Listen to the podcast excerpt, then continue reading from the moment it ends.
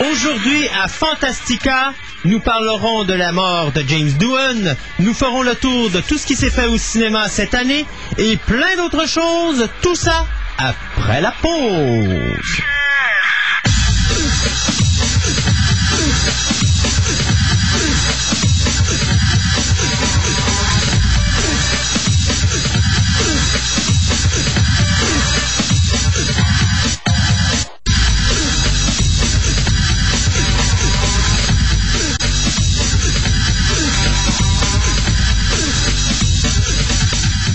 Bonjour tout le monde et bienvenue à Fantastica, l'émission radio, une émission sur la science-fiction, l'horreur, le fantastique et le médiéval. Mon nom est Christophe Lassens en compagnie de mon comparse de travail, Monsieur Gaëtan Marcon.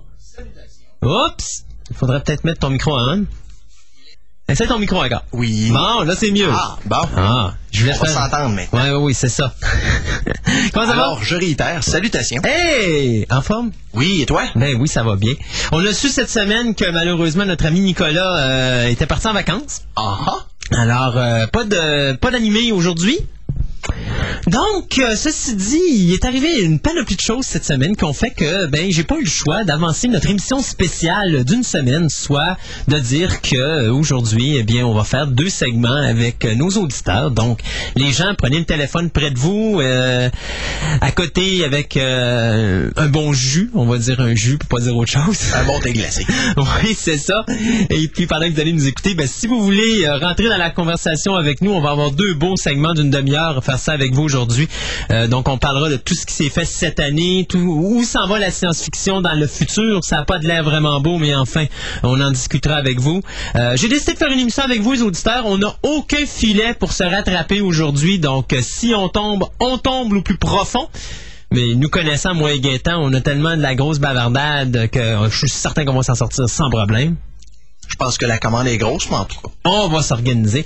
Et puis aussi, bien, on va parler de- du décès de James Doohan dans, ce segment-là, justement, d'émission. Euh, je vais en parler tout à l'heure dans les nouvelles. Euh, quelque chose. Ben, il- ça n'a pas été une semaine très facile. Quatre décès, deux dans le domaine du comique, un dans le domaine de la musique et bien sûr James Doohan. Donc une semaine qui a été euh, assez pénible, merci. Euh, et puis en plus, bien. On va aussi euh, voir un petit peu euh, ce qui se passe au cinéma, donc euh, plein de choses, mais je me dis toujours, comme d'habitude, pourquoi est-ce qu'on commence pas cette émission avec nos nouvelles de la semaine?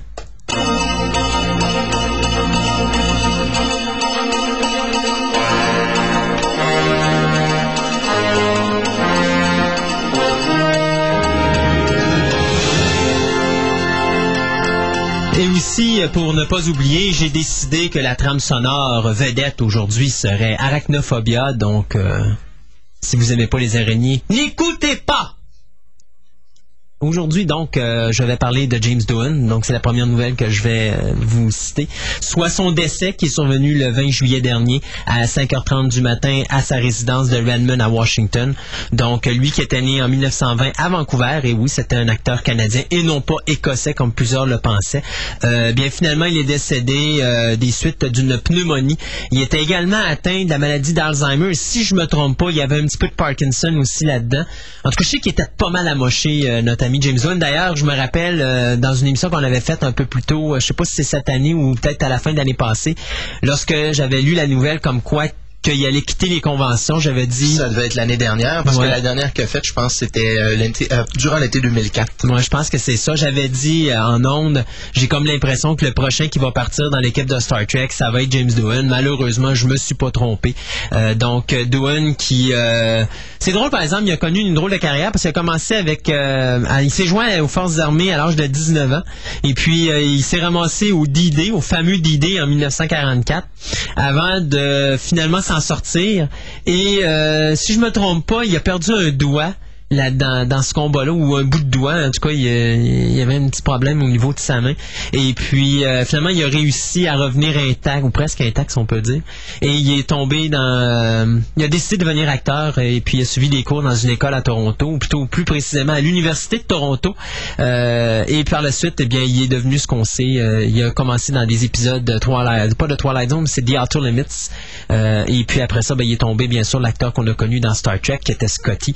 Donc... euh, euh, quand on lui demande euh, ou quand on lui avait demandé est-ce qu'il était tanné qu'on dise toujours euh, Beam me up Scotty? Et bien une chose bien importante les gens s'imaginent toujours que Beam me up Scotty a toujours été là dans la série mais c'est seulement à partir du quatrième film si je me trompe pas que ça a été prononcé cette phrase là par euh, par le Captain Kirk euh, qu'à un moment donné Beam- je me rappelle plus pourquoi dans quelle séquence Il y, avait, il y avait beaucoup de variantes de la même expression, Ouais. mais l'expression en tant que telle, Beam Me Up Scotty, c'est ça, je pense, elle n'a pas apparu avant les films. avant le quatrième film qui était euh, The Voyage Home. Mhm. Euh, donc, euh, il disait justement, euh, ben, je suis pas vraiment fatigué de l'entendre. Ça fait juste 31 ans qu'on me la lance. D'ailleurs, même à 70 000 sur l'autoroute, des fois, il y a des gens qui ouvraient leur fenêtre pour me la crier. Chose, chose bien amusante quand même, c'est de savoir que la NASA, en hommage de, du personnage de Scotty dans Star Trek, Bien, ils vont, ils ont fait quelque chose de vraiment remarquable. On a donné, euh, ben, vous savez que présentement, ben, Stéphane nous en a parlé euh, la semaine dernière encore, qu'il y a euh, une mission sur Mars actuellement avec la NASA, et il y a un rover euh, qui a décidé, ben, qui est sur une, sur la, sur la planète, et qu'à un moment donné, bon, ils ont, ils ont vu avec le rover en question, ils ont vu une espèce de, de, de morceaux de pierre, et donc ils ont décidé de nommer ce petit segment de pierre Scotty. Donc, un petit aménagement de pierre qui porte le nom du personnage de Star Trek sur la planète Mars. C'est que ceux qui veulent avoir euh, du, des, euh, des propriétés sur Mars, ceux qui veulent faire leur réservation, la plaine de Scotty, ils commencent les réservations bien. Ben, maintenant. ben voilà, et ce petit bloc euh, il se trouve dans les plaines Méridiani. Donc, si jamais vous avez un segment, ben dirigez-vous dans ces plaines-là et puis vous bêtez l'emplacement. Ceci dit aussi, bien important de savoir que les cendres de Monsieur euh, Doohan vont aller dans l'espace. Ah. Et chose très drôle, c'est qu'elles vont se ramasser là en même temps que le scénariste John Meredith Lucas. Euh, qui est décédé, je pense, l'année dernière.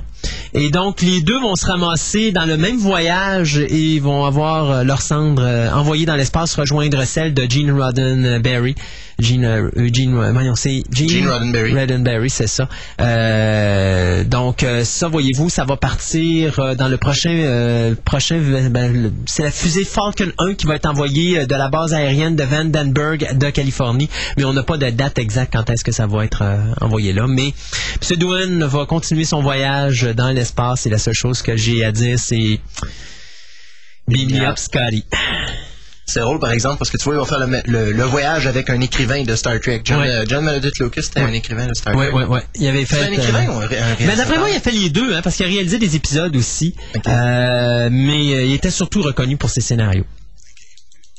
Bon, ben, tant qu'à tant qu'à parler des décès, euh, je vais en faire un de mon côté. De toute façon, je pense que c'était les deux seules instances qu'on avait cette Non, j'en ai un autre T'en aussi. Euh, Il y en a un autre que j'ai pas pu mettre parce que je l'ai appris ce matin, qui est un, un, un executive producer, mais je me rappelle plus le nom, qui a eu un accident d'automobile euh, cette semaine, puis euh, il est mort sur la route. Euh, 72 ans qu'il avait, puis c'était... de toute façon, on va s'en reparler Quelle la semaine prochaine, quelle compagnie? Je me demande si c'est Dark Horse ou DC. Ok, ok, ok. Dans, dans le milieu du comic book. C'est Pri- euh, Priest, Priest ou quelque chose de genre, Brian Priest ou quelque chose de genre, mais euh, Ça me semble- ça me vite de même, là, je pourrais pas vous le dire, mais la semaine prochaine, je vous, le- je vous dirai la nouvelle. Bon, alors, euh, de mon côté, moi, ça se passe au euh, niveau de la compagnie DC. C'est un illustrateur de longue date. Ben, ça faisait déjà 30 ans qu'il travaillait dans le milieu du comic book. On parle ici du dessinateur Jim Aparo qui a fait euh, les belles années de Batman, de Green Arrow, de Aquaman, de Spectre. Eh bien, à l'âge de 72 ans, il s'est éteint. Euh, Aparo avait commencé sa carrière vers la fin des années 60 pour la compagnie Charlton et éventuellement Dick Giordano, qui était éditeur en chef chez DC Comics, lui a donné sa première chance et c'est justement à ce moment-là, à partir, ben, à partir de ce moment-là, qu'il a commencé à travailler sur euh, les titres dont j'ai parlé précédemment.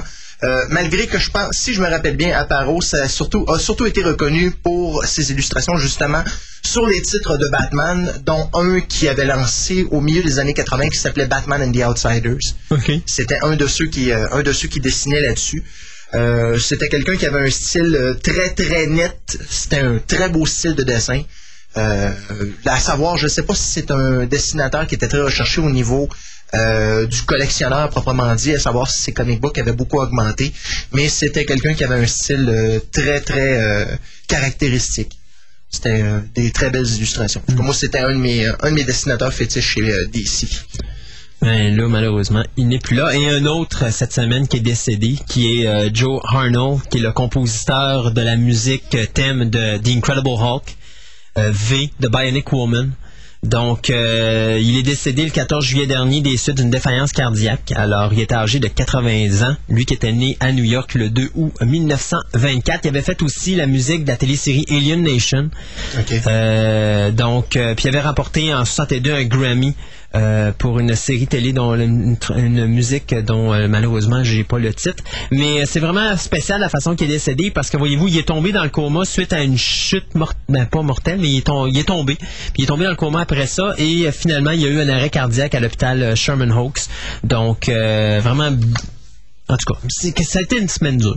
C'est pas des, des petits noms, ceux-là qui viennent de s'envoler cette semaine. là. En tout cas, Donc, euh, c'était un gros morceau. Ouais, ben même Arnold, si on considère tout ce qu'il a fait pour la télévision, il y a beaucoup de séries qui nous ont touchés dans les années 70 et 80 que veut veut pas. Euh, tu sais, Alien Nation, c'est quand même la fin des années 80, début des années 90. Là-dessus, il avait fait tous les films aussi. Donc, tu sais, c'est pas des petits morceaux quand même. Là. Donc, c'est des morceaux de notre enfance qui s'en vont petit peu par petit peu. là. C'est là qu'on se rend compte que. Au fur et à mesure que le- on, on avance en âge, Ouais, c'est là qu'on se rend compte qu'on prend de l'âge. Ça fait partie de la game. Yep. Comme il y a une chanson québécoise qui dit La vie, c'est une maladie dont on meurt. Yeah. Ouais. Je cherche Ouais. encore un remède. Ben là, cherche-toi la fontaine de Jouvent. Ah oui, oui, oui, oui. Ben, regarde, ils sont à Montréal en train de le filmer, là. On va peut-être aller la choper quelque part. C'est ça, on va appeler Douglas. Bon, alors, euh, pour ceux euh, qui prévoyaient un voyage en Grande-Bretagne dans les prochaines semaines, sachez que euh, vous aurez probablement l'occasion de voir un film que nous, on devra attendre au 30 septembre pour voir. Oui. soit le film Serenity Ben oui. du réalisateur et écrivain Joss Whedon, qui prendra l'affiche lors d'une avant-première le 22 août en Grande-Bretagne. Alors, euh, Y a-tu un cinéma en particulier? Hmm, euh, c'est pendant un festival qui s'appelle le Edinburgh Film Festival. OK. Bon, alors, faut pas dire la Grande-Bretagne, faudrait dire l'Écosse, parce que sans ça, il y en a une couple qui vont vouloir euh, Mhm. me faire la peau. alors, euh, c'est ça, les chanceux euh, réussiront donc à voir en avant-première le film de Whedon qui fait suite à Firefly. Et d'ailleurs, il n'y a pas juste Whedon qui va être là. Je pense qu'il y a quelques comédiens du cast principal qui seraient là, mais il n'y a pas de nom d'indiqué. Et euh, d'ailleurs, euh, si les gens veulent savoir qu'est-ce qui se passe entre la série Firefly et euh, Serenity, le film, il y a présentement le numéro 1 de La la... mini-série Dark Horse vient de, de sortir cette semaine ou la semaine dernière, je, je pense crois, que c'est cette semaine. avec trois couvertures distinctes. Oui. Alors, Moi, j'ai pris celle du capitaine, OK. mais je sais qu'il y avait... euh, comment il s'appelle? t'avais l'ambassadrice et t'avais Jane. Ouais. Et chaque, chaque numéro a trois couvertures. Euh, moi, Ouais, j'ai ben là, fait- t'as Kylie qui est, qui est dans le prochain numéro 2. Tu vas avoir euh, le Reverend. Puis euh, c'est Joey qui est, euh, qui est là aussi pour le numéro 2. Joey étant le, oh, l'ingénieur? Ouais. Non, Casey, ben Joey c'est la c'est la noire là, c'est la Ah, la bras droit de Ok, ok, c'est la, la first, euh, Kelly first est l'ingénieur. Ah, je me mêle. Mais je moi, me de toute hein, façon, ça fait un bout de temps, je l'ai pas c'est écouté. c'est là. Kaylee, c'est Kaylee qui m'a ramassé probablement pour le numéro 2 aussi, ouais. Mais j'ai lu le premier numéro Mhm. et j'ai pas détesté. Euh, tu retrouves vraiment la touche, euh, je dirais, euh, écrite de Whedon. Ouais, mais c'est normal, c'est lui qui a écrit lui le, qui écrit le scénario. Ouais. ouais, c'est ça. Euh, c'est quelqu'un d'autre qui, qui scénarise pour l'ensemble, mais les grandes lignes devaient être Mais faites je par te dirais qu'il y a beaucoup de petites phrases typiques de Whedon qui ressortent dans le comic. Des fois, ça te fait laisser un petit sourire, dire Ouais, il aurait dit ça dans. Ouais, mais je suis pas surpris parce que si Whedon fait avec les comic books qui adaptent son, son matériel, comme il faisait avec les épisodes, Whedon, une fois que les épisodes étaient écrits, Il bien passe souvent, dessus. il passait par-dessus, faisait un peu de polissage, Ouais. rajoutait quelques dialogues pour rendre ça un petit peu plus cru ou... euh, C'était quoi, une série de trois euh, Une mini-série de trois C'est euh, trois numéros, oui. Trois numéros. J'ai hâte de voir parce qu'il y a quand même. Ben, il va rester Simon, sa sœur. Mais après ça, ça va être qui l'autre personnage qui va rester pour le numéro 3 euh, Ah, ben, Wash. Il va rester Wash. Ah oui, le, le- le mari de. C'est ça. de Celui Joey. qui joue avec ses figurines. C'est ça, ouais. Avec ses, avec ses petits dinosaures. D'ailleurs, t'as la pourquoi on se retrouve dans ce personnage-là. Ah, Incroyable. J'ai vraiment hâte au film là. C'est après King Kong, ça va être mon, euh, ça va être mon film de l'année. Ouais, sauf que c'est avant King Kong? Non, non, mais je veux dire après King Kong parce que King Kong pour moi dans mes films euh, où que j'attends cette année, c'est vraiment le top du top là. Ah. Alors, pour moi, c'est mon film numéro un. Après ça, ça va être Serenity, ça c'est certain. Euh.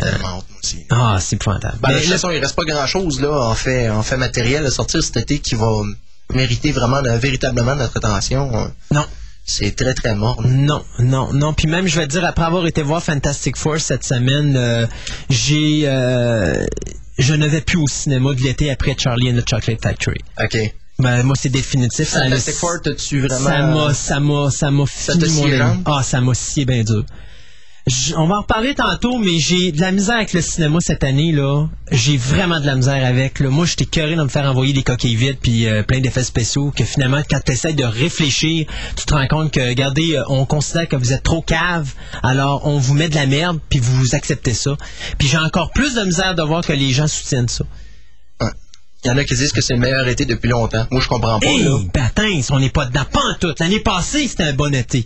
Il y a eu du gros stock l'an passé. Bon, Hey, oui, mais l'année passée, je me- Spider-Man, je m'excuse, l'année passée, là où tout le monde applaudissait, moi, je broyais quasiment en sortant du cinéma. Mais là. on s'entend, Gaëtan, que Spider-Man, même si moi, Spider-Man 2 aussi, été très déçu, je dois avouer que face, puis je sais, je m'excuse à l'avance, mais face à épisode 3, puis face à Fantastic Four, je considère que ce film-là est, une- est un bijou. Parce que à date de ce que j'ai vu du cinéma, il y a Madagascar qui a... Écoute, honnêtement, dans Fantastic Four, là, le monde ont, tellement ri à la bande-annonce de Ice Age 2 qu'après ça, ça s'est tué pour le reste du film.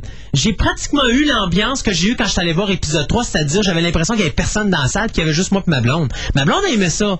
Moi, j'ai eu de la misère avec Fantastic Four, au même titre que moi, j'ai adoré War of the World. Mais ma blonde, même si elle trouvait que c'était un bon film, a eu de la misère parce que là, c'était vraiment le réalisme qui l'avait euh, qui l'avait brassé. Là, parce que War of the World, faut le dire, il est assez cru là, par moment. Mais cette année, ouf, ça vole pas haut. Puis là, tu sais, il y avait un film comme Stealth. Je me suis dit, bon, la bande-annonce, est- ouais, mais la bande-annonce est accrochante. J'avais l'impression de voir euh, Firefly version 2005. Ouais, là. ben à peu près. Mais quand même, n'empêche que la, bande Firefox. Firefox. euh, non, c'est Firefly. Euh, Le film avec Clint Eastwood, c'est Firefox. c'est Firefox, c'est ça, t'as raison. Euh, mais j'en viens à ce que je disais, la bande-annonce est accrochante. Ça mais, fait film de Michael Bay. Je trouve ça fait film d'action commun d'été, là. Mais Gros budget, oui. pas beaucoup d'intelligence. Ouais, ben à peu près. Mais n'empêche que la bande-annonce est accrochante. Ouais. Et j'avais le goût d'aller le voir, ce film-là. Après Fantastic Four, j'ai dit non, là, je m'écoute. J'avais un film à aller voir cet été encore, c'était euh, Charlie and the Chocolate Factory. Mm-hmm. Et après, mon été est fini jusqu'à Serenity. Je pense pas que ça va, euh, ça va beaucoup bouger. Puis même, euh, Puis après ça, c'est Harry Potter. Après ça, c'est Chronicles of Narnia. Puis après ça, c'est King Kong. Puis vous avez mon année. Il me reste plus rien à voir au cinéma. Chronicles of Narnia, je me déplace même pas. Juste avec la, Ouais. la qualité des effets spéciaux qu'on voit dans cette bande-annonce-là, je me déplace Ouais. pas. Moi, je vais me Je déplacer. repaierai pas une autre fois pour aller voir un mauvais Jumanji, c'est pas Ouais. vrai. Ben, pas remarque que ça va peut-être être mieux d'aller voir Narnia que de voir euh, la suite de Jumanji qui va être, euh, c'est quoi dans le titre euh, Attendez un instant, là, je l'ai rentré dans mon système cette semaine. C'est Zatura. Zatura qui sort en salle le 23 novembre, qui est comme un genre de remake de, de, de Jumanji parce qu'ils ont dit des producteurs euh, de Jumanji, mais c'est la suite de Jumanji. C'est juste un autre type de jeu que Jumanji, mais c'est exactement la même maudite affaire, à l'exception qu'au lieu de se ramasser dans un jeu, il se ramasse dans l'espace. Ouais, c'est ça. Mais euh, c'est ça, il a absolument rien cet été. euh, tu sais, je veux dire, il y a, a pas vraiment. Y a peut-être The Fog, mais encore là, The Fog, j'y aurais été si ça aurait été Carpenter qui l'avait fait. Euh, Il y a peut-être The Exorcism of Emily Rose que honnêtement, je pense, après avoir vu la bande-annonce. Euh, sur le net. Et d'ailleurs, la bande-annonce a tellement ébr- ébranlé le- la, les, euh, la compagnie de censure aux États-Unis qu'ils ont décidé de l'enlever. Ils la présentent pas en salle de cinéma. Et les producteurs ont décidé de pas la, euh, de pas la, comment je pourrais dire, donc de De la mettre, non, de pas la, la mettre plus soft. Et on dit notre bande annonce c'est ça et c'est ça qu'on veut. Et ça fait penser énormément à Exorcist de 1974. Et j'ai vraiment hâte de voir ce que ça va donner. Mais en tout cas, la bande annonce que j'ai vue à brasse anti-péché.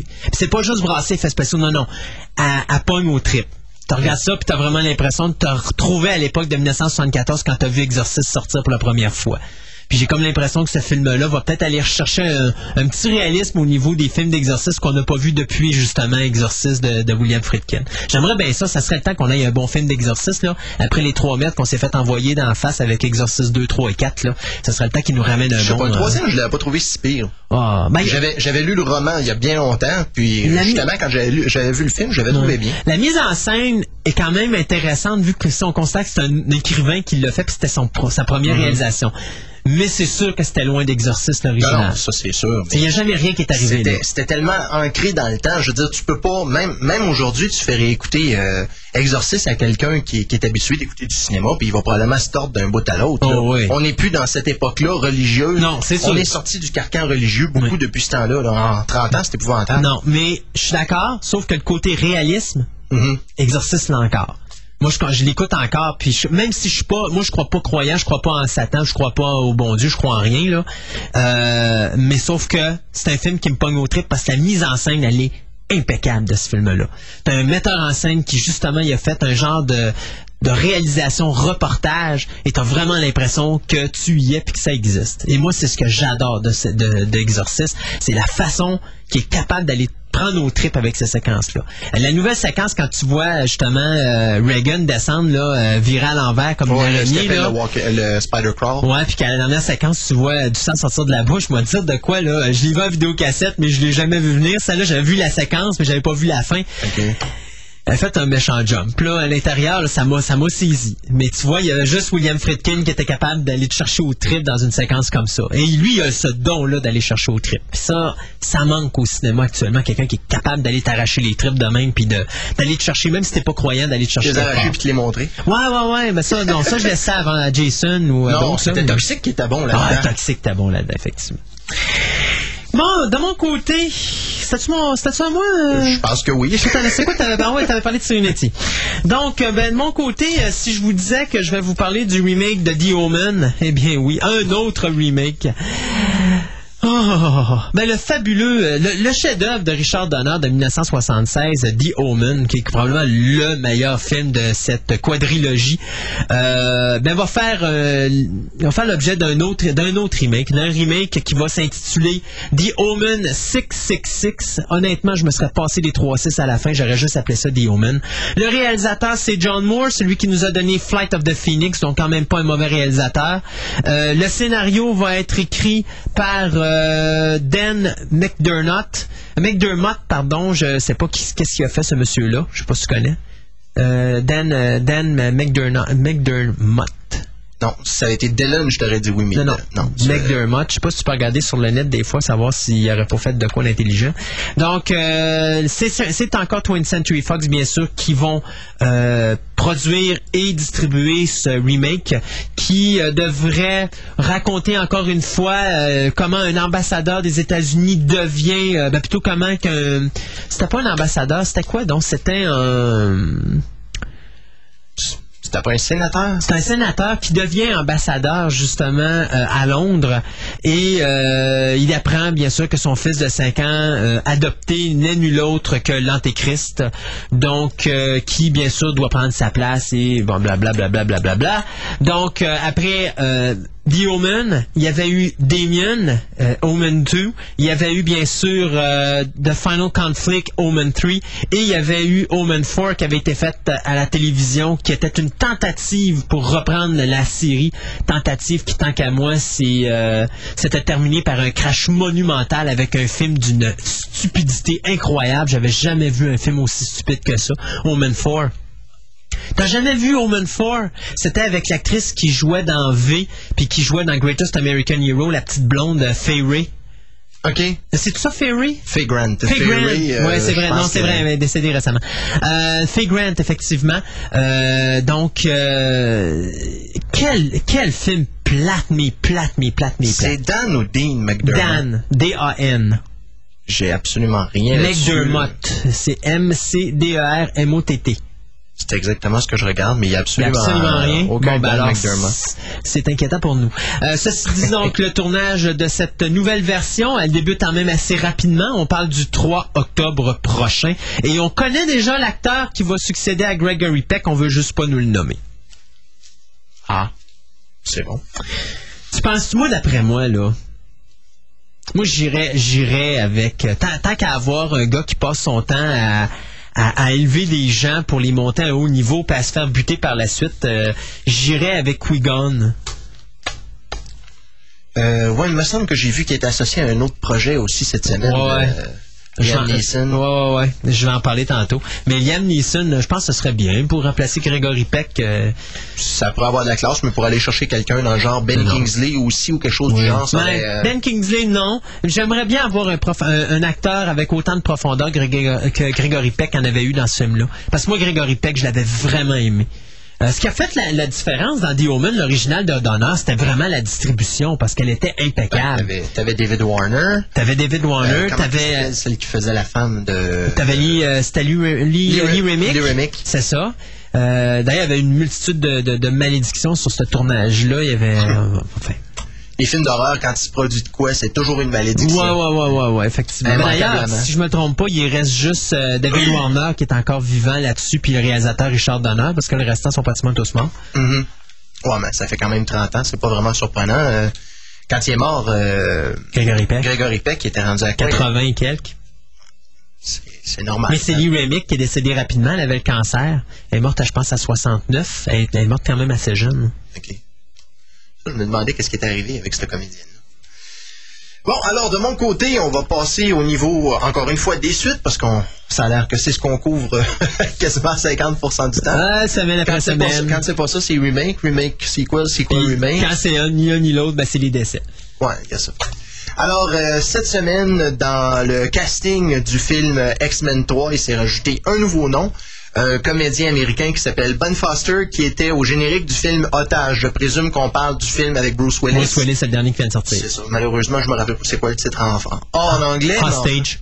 C'est le même titre. Mhm. Euh, Oui, pour une fois, euh, on a eu un titre euh, vraiment Non, très bah, c'est bien. parce que je me méfie tout le temps parce qu'il y a toujours le cas Blue Jean Cup que je suis pas capable de Shakedown transformé en français Ah par ouais, Blue hein. Jean Cup. Blue Jean, ouais. Yeah. Non, mais c'est bon. Euh, alors, le Ben Foster en question euh, incarnera donc le personnage de Archangel, euh, ou mieux connu dans, pour ceux qui lisent des bandes dessinées, ceux qui les lisaient du moins ici au Québec, c'est le personnage qui était connu sous le nom de Angel. C'est que dans les comic books, il a subi un accident qui lui a fait perdre ses ailes. Alors, parce que justement, Angel est un mutant qui a des ailes naturelles. Dans ce film-là, il réutilise justement euh, l'histoire comme quoi il a perdu ses ailes suite à un, un combat et se joint au méchant. Donc, ce sera le personnage d'Archangel qui finalement euh, reviendra du côté des bons, probablement pour combattre le méchant Juggernaut. Puis là, il va, il va mourir à la fin pour euh, se sacrifier, puis... Non, s'il vous plaît. là. Mais déjà, déjà avec ça, rajouter plus Dark Phoenix. Plus Dark Phoenix. J'ai besoin de pas entendre parler de Sentinelle parce que sans ça, je vais te parler d'un flop au, au box-office. Ah, ou d'un film, déjà- ou film de 6 heures. On va essayer Non, de battre le record de on- Jésus de Nazareth, puis on va dire on fait un film de 6 heures Non, tant ça qu'à ça, heures. on va essayer de battre Berlin Alexander Place. Tant qu'à ça, là, c'est un beau petit film de 17 heures, ça fait Ah, yeah! Ce serait le fun, un petit X-Men de 17 heures. Bon, 24 heures. Tant qu'à On y va être. surenchérir, tant qu'à faire. Alors, euh, ce- bien sûr, ce comédien-là s'ajoute à, s'ajoute à la liste de ceux qui avaient déjà été confirmés. Bien sûr, euh, Patrick Stewart, Ian McKellen, Famke Jensen, Hugh Jackman, Halle Berry. Halle Berry, bien sûr, on s'en passera pas. Et euh, plus euh, probablement Anna Paquin et tous les autres euh, joyeux lurons qu'on a vus déjà dans, dans les deux premiers volumes. Uh-huh. Euh, je me rappelle pas, est-ce qu'on parlait de la, pré- de la présence de Rebecca Romaine Stamos en mystique? Non, pas à date. Pas à date. Pas à date. Bon, Mais regarde, on parle même pas de la pas se pré- taper 6 heures de, de make-up à tous les fois. On parle même pas de la présence de ben, Ian euh, McKellen, il est marqué. Il est marqué, ok. Ouais. Parce que j'allais dire, je Faut qu'il pas fasse- Faut parler. qu'il fasse de la mise en situation. N'oublie pas, le film Magneto s'en vient. Ouais, c'est vrai. Et là-dessus, je dis, Oh, tu me voles mes, mes punch, toi. ouais, mais il y avait moins de punch, Ah, justement. ok, ben attends, tu vas voir, je vais le faire après.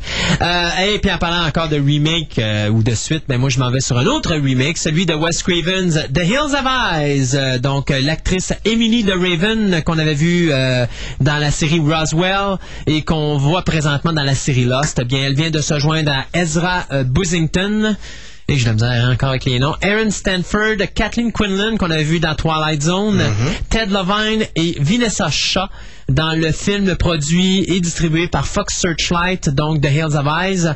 Le scénario va être écrit euh, par Alex Adja, dont on doit le High Tension. Et d'ailleurs, parlant de High Tension ou Haute Tension, euh, les amateurs, vous allez apprendre une nouvelle. Si vous ouvrez le Journal de Québec aujourd'hui dans la section Week-end, vous allez avoir le denti qui va tomber aussi bas que le mien parce que j'ai vu qu'il allait sortir à Québec. Bien sûr, juste en français, malheureusement. Mais un petit film qui a fait beaucoup de bruit en France. J'ai bien hâte de voir ce que ça va donner ici euh, sur le continent américain, malgré que le dernier film que j'ai vu qui avait fait beaucoup de bruit en France, c'était Darkness Falls.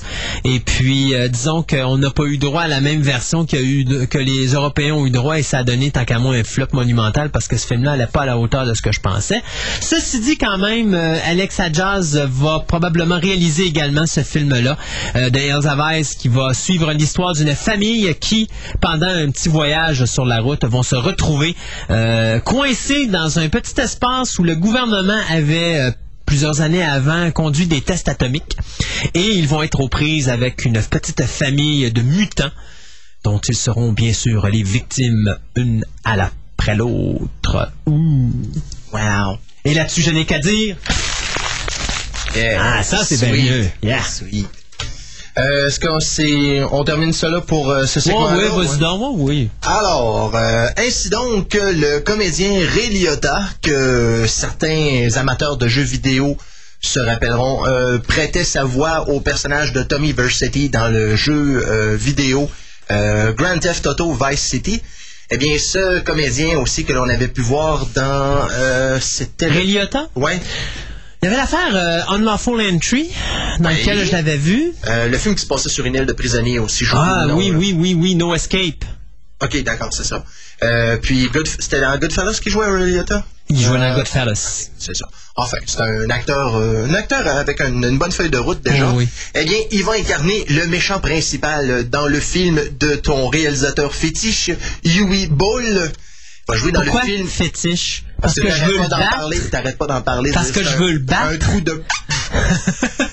Alors, eh bien, euh, ce projet de 60 millions qui doit finir de tourner en 11, oct- le 11 octobre dans la région de Vancouver sera donc sur nos écrans quelque part au début de l'année 2006. J'ai un petit peu de misère avec ce concept-là. Tu finis le tournage au mois d'octobre et tu le mets au cinéma en janvier? Ça veut dire ça qu'il n'y a pas beaucoup d'effets spéciaux et que euh, le, le montage va être fait par n'importe qui pour que ça soit fait extrêmement rapidement avec un budget qui va être probablement très bas, malgré que lui, c'est 50 millions de dollars, si je me 60 trompe millions, pas. hein. 60 millions, malgré qu'aujourd'hui, c'est très bas, surtout quand on calcule que Charlie and the Chocolate Factory a coûté 150 millions à faire. Yipes. Ouais, mais euh, faut avouer qu'en regardant les décors, on peut comprendre où est passé le budget. Ouais, c'est sûr. Ils sont envoyés en l'air un petit peu. Je sais pas, j'ai pas remarqué, mais il semblait pas avoir beaucoup de présence de- d'effets digitaux là-dedans. là. C'est quasiment que du décor. Mhm, Oui, oui, oui. D'ailleurs, ce que j'avais compris aussi, c'est que toutes les, euh, comme ça, à un moment donné, il y a une chute en chocolat. Mhm. Euh, il a été avec du vrai chocolat. Commandité par Vico, c'est le fun. Bonne question. Ou aéro, je sais pas trop, mais c'était. il serait bien installé en dessous. En tout cas, le petit gars qui est tombé dedans, il va être heureux de tomber dedans. Il va s'arranger pour qu'il reprenne les cotes à chaque fois. Alors, ainsi donc que Ray Liotta dans ce film se joint donc à la distribution qui contient déjà Jason Stratham, John Rhys Davis, Matthew Lillard, Lily Sobieski, Burt Reynolds, Ron Perlman et la Terminatrix Christina Loken. Comment qu'il fait pour trouver ces acteurs-là? Il n'y a jamais personne qui a montré les films que ce gars-là a fait, ces acteurs-là. Oui, mais c'est tous des, des acteurs qui coûtent à peu près rien, là. Je veux dire, John Rhys Davis, même si c'est un acteur qu'on voit dans beaucoup de Ouais. rôles, je suis pas sûr que ça doit être quelqu'un que le, son Non, mais doit être. Jason, euh, lui, il commence à coûter un petit peu plus cher. Je sais même pas c'est qui. The Transporter? J'ai pas vu. Non, mais t'as le deuxième qui va sortir au cinéma. T'as pas vu la bande-annonce quand t'étais voir Fantastic Four? Ben, c'est ça, c'est le gars qui fait des coups de karaté puis qui tue tout le monde, là. Wow! Ouais, le nouveau Jean-Claude Van Damme et que je trouve personnellement, honnêtement, plus intéressant comme acteur. Euh, je l'avais vu dans Cellular. Euh, cellulaire, je pense en français. Ah oui, non? le film avec Kim Basinger. C'est lui qui a kidnappé justement Kim Basinger. Et, euh, Tu viens de vendre le punch de même, toi. mais non, c'était dans le début du film. Ah, ok, Quand même. ok, ok. Je sais pas, je l'ai pas vu. Tu penses sérieusement que je vais me taper ce film-là? Ben, il est pas mauvais, mais c'est sûr que c'est pas extraordinaire. Je vais me retaper Never Tant Say Never ça, Again. tant qu'à ça, tant que- ouais. cette affaire-là. Temps qu'à ça, j'aime mieux Phone. C'est tout ça, Phone? C'est tout ça? Le, le gars, le gars, il pogne- Ah non, c'est Phone Booth. Ah ouais. j'avais oublié le, le Ah phone oui, avec euh, Bullseye. Ouais, Bullseye. Bon, alors, euh, c'était ça. Oh non, pardon. Il y a une petite chose euh, que j'avais oublié de spécifier concernant justement le film euh, Dungeon Siege. Préparez-vous, on nous annonce un film de trois heures. Personnellement, j'ai un petit peu de misère. Il y a de la misère Ce à faire un film. est si mauvais, Ah! fait des films si mauvais, il va faire un film de trois heures. Il y a de la misère à faire un film de 90 minutes qui retient notre attention pendant 90 minutes. Il fait un film de 3 heures. Ben, t'as Si. n'est-ce pas? 50 millions, hein? 60. 60. Ça fait pas cher de la minute, maintenant? C'est 20 millions de l'heure. Uh-huh. Ouais, ça équivaut à peu près à ses budgets d'avant. Non, regarde, House of, the- House of the Dead, là, où- oui, ok, il y, a peu- y a, il y a un intérêt, c'est quand même pas un navet sur toute la ligne, sauf qu'on s'entend que moi, les petits bouts de jeux vidéo, là, euh, à travers les images de films, m'en serait volontiers passé. Après ça, Alone in the Dark, je l'ai pas vu, mais il est coté 7, fait que je me donne déjà à la hauteur du film ce que ça doit être, là. Sais-tu qu'est-ce qui est le plus frustrant avec une affaire de même? Les codes de la régie ou le film? Les, les codes de la régie. c'est que tu viens de donner un set à un film récent. Hein? Je veux bien croire que oui, il est peut-être mauvais, mais ça veut dire que ce film-là se ramasse dans la même catégorie que Aurore de 1950. Mais ça veut dire aussi que ce film-là, au moins s'il commence à 7, peut-être qu'un jour, il y a des gens qui vont dire Ah, finalement, il mérite un 6, on peut le monter. Alors qu'Aurore, vu qu'il est fait dans, les années, dans ces années-là, puis qu'il est encore coté 7 aujourd'hui, c'est parce qu'il va rester là, lui. C'est parce qu'il n'y a pas de code plus loin. Ah, mais sais-tu que je regardais Brazil hier, et Brazil est, est maintenant considéré un chiffre 1. Ah ouais? Je suis resté très surpris, mais c'est un chef-d'œuvre maintenant. Et après, la journée où c'est que dans les films de Terry Gilliam, on retrouvera le sens de la vie côté 1, on s'en parlera. Ouais, mais il est coté 4, là. Ah, ok. Malheureusement. Ouais. Ça doit être encore la passe du restaurant, je suis sûr. Ouais. à nous, on s'arrête avec euh, la chanson thème, euh, ben pas la chanson thème, pardon, le thème de Trevor Jones qu'il avait réalisé pour Arachnophobia. Et on vous revient après. Oubliez pas, vous nous téléphonez. C'est juste que c'est le téléphone qu'il faut que je vous donne, qui est le 670-9001, 670-9001. Profitez-en, on n'a pas de filet, donc on veut, de votre part, on veut savoir qu'est-ce que vous pensez du cinéma cette année. C'est-tu moi qui... La TV. Ouais, même la TV, c'est mort, la science-fiction. Partout, l'horreur, le fantastique, c'est, c'est de la cochonnerie qu'on nous envoie en pleine face. Puis, euh, je sais pas, c'est vrai que cette année, le box-office est un des pires des dix dernières années, là. Mais le problème que j'ai, c'est que c'est Fantastic Four qui a sorti le box-office de ses problèmes. Or, je suis allé voir Fantastic Four, puis là, je m'arrache les cheveux la tête à essayer de comprendre, malgré que là, il est Il passé... est rendu à combien? Euh, attends une minute, je vais te dire ça. Mais euh, je peux me rassurer en me disant que quand même, il est passé de 56 millions à 22 millions euh, la semaine passée, mais il est rendu à 100 millions. Je comprends pas. J'étais sûr que ce film-là ne pèterait même pas le 20 millions. J'étais certain que ce film-là allait faire un flop, moi aussi. Je ne comprends pas. OK, il y a la chose, il y a, il y a la torche humaine, mais si ces deux-là sont pas là, ce film-là est une cochonnerie. Euh, Ben, c'est parce que tu regardes. C'est parce que là, on tombe, on tombe, dans, le- on tombe dans un sujet qu'on ne devrait pas développer ici, mais euh, je veux dire, le personnage, premièrement, de Reed Richard, il est-tu assez placide? Je veux dire, je veux bien croire que son, Mais- son corps est flasque, là, mais je veux dire, on peut-tu arriver avec quelqu'un qui a peut-être un petit peu plus de. Comment je pourrais dire? De, de personnalité? Reed Richards, c'est quand même quelqu'un qui a une, une personnalité quand même assez forte. Je veux bien croire que c'est peut-être pas la personne la plus. euh, la plus sociale. Mais je veux dire, c'est, c'est pas, c'est pas un nul à chier comme non, non, on- on l'acteur, il n'y a aucune expression faciale, il n'y a absolument rien. Il joue du même, le même ton. On aurait mis une poupée Barbie à la place, ça aurait donné- T'aurais mis une poupée Ken, ça aurait fait la même affaire. Ouais, à côté de la poupée Barbie, ouais. Ouais, en effet. Ouais, ouais. Ben, t'as poupée Parce Barbie que, d'un bord, la poupée Ken de l'autre. Ça aurait donné la même relation. Euh, mais en tout cas, de toute façon, on en reparle dans 4-5 minutes. Oubliez pas, vous pouvez nous appeler, s'il vous plaît, faites-le. On n'a aucun filet. 670-9001. Donc, on met le thème et on vous revient tout de suite après avec la continuité de Fantastica, l'émission radio.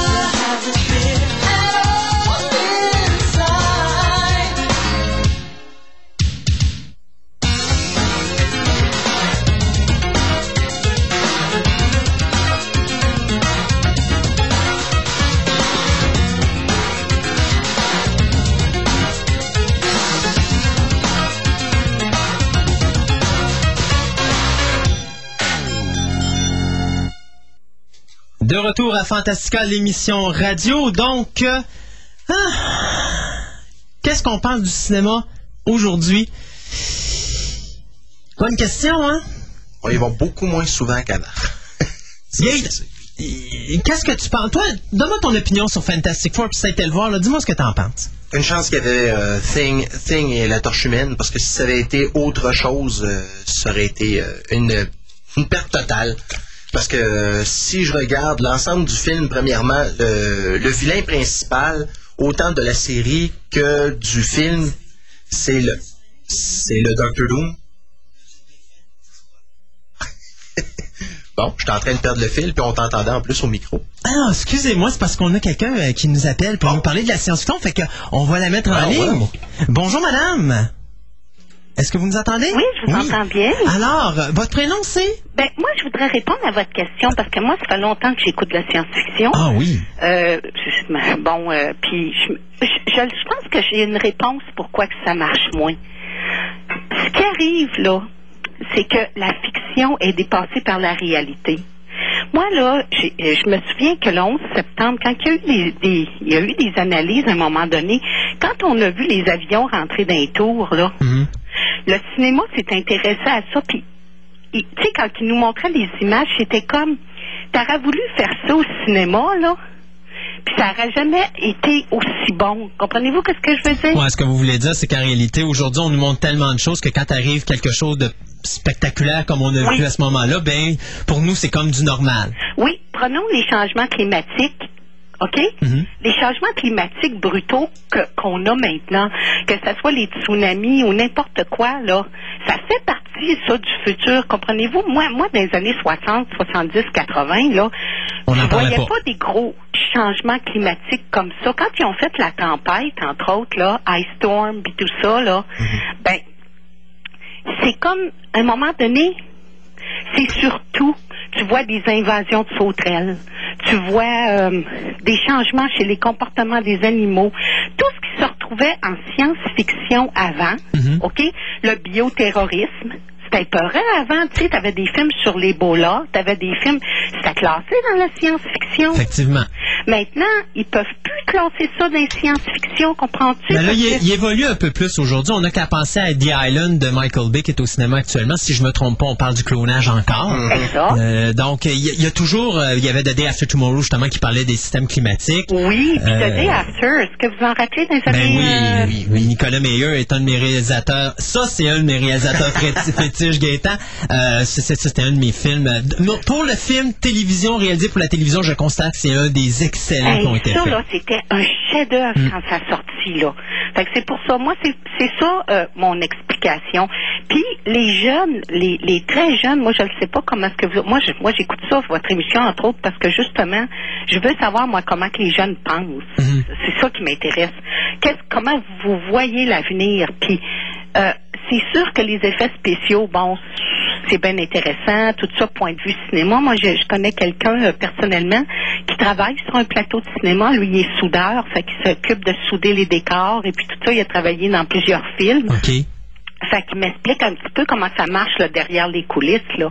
Mais c'est bien entendu que quand tu arrives dans la nouvelle génération, ça te prend quoi pour les impressionner? là? Parce que les, déjà, les nouvelles au quotidien, c'est déjà impressionnant. Effectivement. Puis on en met, puis on en met, puis c'est ça que ça fait. Puis moi, c'est un petit peu, c'est ça la problématique que j'ai avec le cinéma de cette année.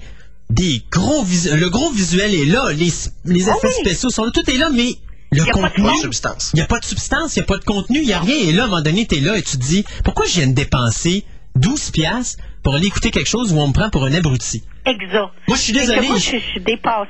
Je, je serais rendue justement à l'étape où ce que le fond m'intéresse. Ben, La- je veux euh, je veux quelque chose d'intriguant dans le film. Je veux quelque chose qui me dépasse.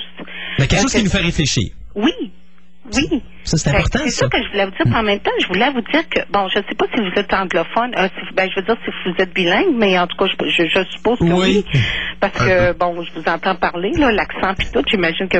Moi, j'écoute, euh, moi, je suis une écouteuse de radio euh, dans le sens que dans le vrai sens du mot, là.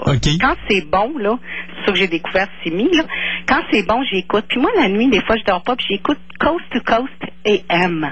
Avec c'est un, c'est une émission de, de, de coast to coast là, de voyons comment on dit ça en français là. Ben, de, de, de d'un océan à côte à côte, ça. d'un océan à l'autre, ok?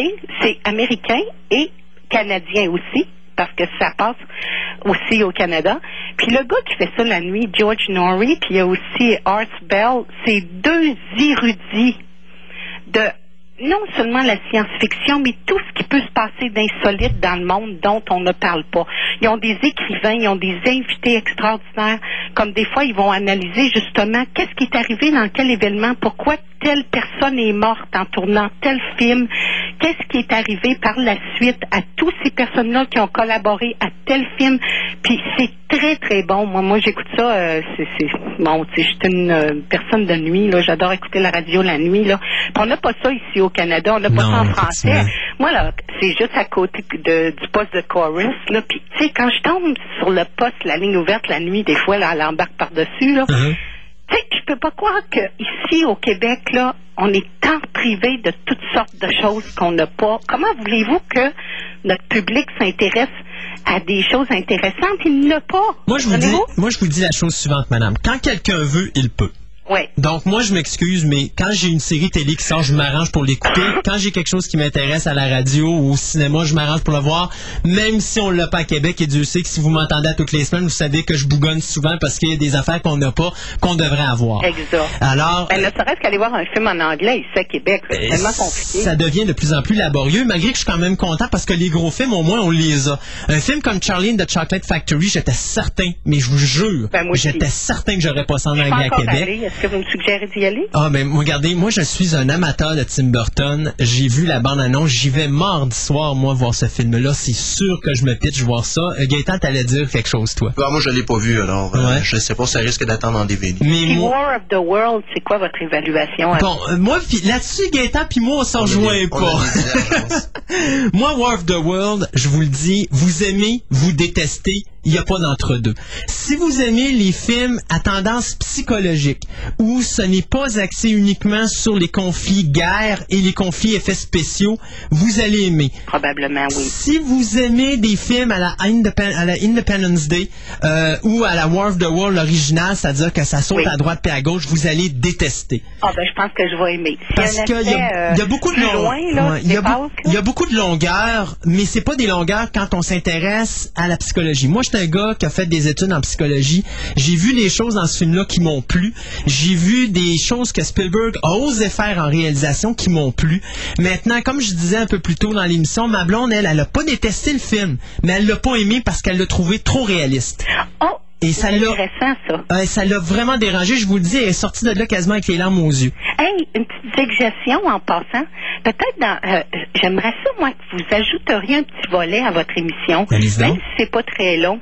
Un volet livre. Moi, je suis une liseuse. On l'avait avant, mais j'ai Oui. perdu ma, ma chroniqueuse. Elle va peut-être en revenir à un moment donné. On travaille fort pour la ramener. science-fiction, comprenez-vous? Ah, Parce oui, que oui. des fois, là, il y a des films qui sortent, puis qu'ils ont été écrits en roman avant, puis on le sait pas. Oui, effectivement. OK? Fait que ça serait le fun peut-être si vous nous, vous nous vous, nous referiez à, mettons, oui, ce film-là, comme je pense que War, War of the World a eu un roman. Ben, c'est basé sur un, écrit. C'est H.G. euh, Wells. Oui. Fait que ça serait le fun peut-être là, tu sais, euh, que vous auriez quelqu'un qui est un liseur, parce que moi, j'a- j'a- parce que je, je pense que les jeunes là, comme ceux qui suivent Harry Potter puis tout ça là, Hmm. ce qu'ils font, qui, qui ont aimé ça, c'est aussi le livre qui les ont amenés à ça. Puis il y a C'est sûr. beaucoup de bons livres qu'on connaît pas puis qui sont pas traduits en français. Hmm. Fait que si vous pouvez nous les nommer en anglais, ben nous autres on, on va. euh, Ah, Je travaille très fort pour ramener notre ami José en ondes. Vous pouvez compter là-dessus. Puis à un moment donné, euh, parce qu'en plus, j'étais toute fière. On avait une fille à l'émission parce que c'est plate. La science-fiction, ça a toujours été côté direction gars. Mais j'avais toujours aimé ça, avoir quelqu'un dans l'équipe qui était une fille, justement, pour dire, hey, les filles aussi, ça les intéresse, Ouais, ce genre de choses-là. des fois, c'est un petit peu, euh, c'est ça, la fille elle, arrive à se débrouiller un petit peu là-dedans. Mais en tout cas, moi, ça me dérange pas que ce soit des gars, personnellement. J'aime beaucoup le volet gars, Ouais, là. mais j'aimerais quand même. idée à moi. Ouais, ouais, mais j'aimerais. Oui, oui, ça c'est sûr, mais j'aimerais quand filles, même. il y en a pas mal partout, là, que ce soit LCN ou... euh, on est inondé par des... Excuse-moi, là, mais Ouais, c'est pas tout le temps... euh, bon, on va dire comme de sortir le canal niaiseuse, là. mais Euh, fermons la parenthèse. J'aime bien le volet gars. ben, vous êtes bien fait. Que, hey, continue votre bon travail. C'est super intéressant. Savez-vous que vous êtes les seuls, euh, je dirais même au Québec. Moi, j'arrive de la région montréalaise. Là. Euh, ils ont de la radio absolument affreuse là-bas. C'est absolument épouvantable dans tout, dans tous les domaines. Là. Mais ils ont, j'ai même pas trouvé un poste de musique intéressant. Là, tu sais, je, suis tellement contente de retrouver Simi Pichois quand je suis revenue. Là. Ah. Fait que c'est ça. Continuez votre bon travail. Puis c'est cool, les gars. Continuez, c'est bon. Ben, vous êtes bien gentil, madame. Merci, au revoir. Ah, mon Dieu, ça fait du bien d'entendre ça. Ah. On va revenir la semaine prochaine. Ouais, ouais, ouais, ouais. Oh, ben, la semaine prochaine, par exemple, faut vous le dire, malheureusement, euh, je n'étais pas supposé prendre de vacances la semaine prochaine, mais ils installent le téléphone chez nous Enfin! Mais ils font ça le samedi, puis vous savez comment que c'est avec Belle, hein, ils nous disent qu'ils viennent installer la ligne, mais on sait pas s'ils viennent à 8h, 9h, 10h, 11h, midi, 1h, 2h, 3h. Fait que pour pas risquer de que ça arrive en plein dans le milieu de l'émission, ce qui va probablement arriver, ben malheureusement, j'ai décidé de prendre la semaine off, donc on n'aura pas de Fantastica l'émission ah. radio samedi prochain. Mais c'est pas grave! On va revenir. parce que maintenant, je l'apprends maintenant. Mais oui, mais oui, ben si vois-tu, je voulais t'appeler ce matin pour te le dire, mais t'avais une petite réunion, donc j'ai pas pu t'en parler. Mais c'est pas grave, c'est pas grave. On va être là la semaine d'après, donc on va revenir au début du mois d'août. On prend pas des grosses vacances, parce qu'on en a pris avant les vacances. Hey, ceci dit, ben, on va dire, les autres en ont pris. Moi, je n'ai pas pris encore, mais la semaine prochaine, je vais en profiter. Hey, ceci dit, pour en revenir à Fantastic Four, ce qu'on disait, euh, on parlait aussi de contenu assez faible, assez, assez faible. Moi, quand j'ai vu Fantastic Four cette semaine, là, euh, je suis resté tellement, tellement, tellement, tellement sur ma faim. D'abord, la première réaction que j'ai eue, c'est « Batin, ça va trop vite ». D'abord, la séquence où est-ce que Ben perd sa fiancée sur le... Veux-tu ben me dire pourquoi ils m'ont mis cette maudite séquence-là sur le pont? Il aurait pu faire ça autrement. Euh, puis en passant, il y a quelqu'un qui m'appelle. Si vous pouvez rester là deux petites secondes, je vous reviens. Ce sera pas long. Je veux juste finir mon commentaire. Euh, la, séquence entre Ben Grimm puis la torche, là, on peut-tu s'entendre que si ça n'avait pas été là, ce film-là était acheté au vidange de A à Z? Même là, j'étais très, très craintif justement sur ce côté-là parce que c'est une des choses qui caractérise le plus les Fantastic Four, c'est la chicane presque permanente entre la torche humaine et la chose. Et je veux dire, t'enlèves cet élément-là, c'est ce qui fait l'élément dysfonctionnel de la famille. C'est sûr que t'as toujours l'élément euh, la torche humaine avec sa sœur ou euh, mais c'est vraiment ping d'ailleurs la séquence oh, finale quand il dit euh, je trouve que t'es tannant puis oh, je vais je vais devenir un peu plus calme puis la première chose qu'il fait il en relance une autre puis il s'envole. Uh-huh. c'était exactement comme le comique. Hey je prends la ligne. Fantastica bonjour oui bonjour Fantastica bonjour Oups. Ah, malheureusement. Denied. Oui, bonjour. Oh, malheureusement, on l'a perdu. Euh, ben, ceci dit, vous pouvez me rappeler. Euh, donc, je redisais donc, euh, cette relation-là est ce qui m'a sauvé. Sauf que le film va, un, va bien trop vite. D'abord, tu as, des super-héros qui apprennent leur pouvoir, mais ils utilisent comme s'ils avaient toujours eu. Uh-huh. À un moment donné, c'est comme OK, montrez-moi au moins, tu sais, genre, j'aurais aimé voir... Euh, ah, bon, la personne rappelle peut-être. Fantastica, bonjour. Oui, bonjour. Oui, bonjour. Oui. Ça va? Ça va bien, vous? Très bien. Juste à passer, un dit à que ça a passé un matin. c'est bon. Ça, c'est Monsieur Luc. On peut rien te cacher. Ah, ben, bonjour, Monsieur Luc. Ça va, Christophe? Ça va bien, et vous, mon cher? Ça va très bien. Quoi de neuf? Euh, ben, je peux te dire qu'on est rendu à 30 à 50 de, de, la correction de fait, ça. bon, ton journal va sortir. Ouais, ouais, ben, c'est parfait, c'est parfait. Pour les gens qui comprennent pas, c'est que Luc a fait la correction d'une partie du journal qu'on fait tous les mois avec le Cyberclub Phoenix. Donc, euh, je suis content de savoir qu'il y en a 50 Je pense que mes autres, mes autres correcteurs aussi en ont pas mal à faire parce que là, le mois dernier, à cause de mes problèmes de déménagement, pas pu sortir de journal. Fait que ce mois-ci, on sort deux numéros, donc deux mois en un. Fait que c'est un journal de près une soixantaine de pages, donner une idée, là on, essaye, moi puis Stéphane, de trouver une manière d'envoyer ça sur le mail pour que ça passe, ça te donne une idée. Il va falloir séparer ça en deux quelque part. On sait pas comment on va faire, mais on va trouver une solution. ceci dit, mon ami Luc, qu'est-ce qu'il pense, lui, de la science-fiction euh, ces derniers temps? Il trouve-tu que ça a du bon sens ou il trouve comme nous autres que ça s'en va, euh, je sais pas, dans le mur d'à côté? Euh, ben, c'est assez croche ces temps-ci. Mettons pas de chance qu'on peut lire aussi. Ouais. je suis allé, je suis allé le dernier film que je suis allé voir, c'est Monsieur et Madame Smith. OK, moi, mais t'étais pas vraiment dans. je voulais y aller, par exemple. C'est science-fiction, quand même. Ah ouais. Non, ça, c'est plus de la science-fiction. ouais. mais un petit film de science-fiction que mon ami Luc a vu cette année, ça serait quoi à date? Ben, moi, j'ai bien Épisode aimé- trois. J'ai- Ah. C'est en plein ça. Non, non, vous allez me partir, les gars, vous allez me partir. On va le Mais j'ai craquer. vu trois fois, c'était Christophe. Pas trois fois? Oui. Pourquoi? Vous, vous vouliez être sûr de savoir à quel point c'était mauvais ou? Ben, tu sais, comme d'habitude, j'ai gagné un billet pour, le gars, pour aller le voir en avant-première en français. Ah ouais, ça là. Oh mon dieu. Mes, condo- condo- condoléances, Ah, Luc. c'était drôle. En Ok. plus, la version française. Après ça, je l'ai vu à minuit avec Gaétan et compagnie. OK. Puis après ça, ben, je l'ai revu le lendemain avec mon fils. OK. anglais, là. Oh ben là, OK. On a trois fois en Non, 24 heures. non, mais c'est quand même... Non, un petit peu plus que 24 heures. C'est pas si pire, c'est excusable. Il y a au moins eu l'honnêteté de se sacrifier pour son enfant. Ça, je respecte ça du plus haut de mon cœur. Luc, vous venez de gagner mon respect.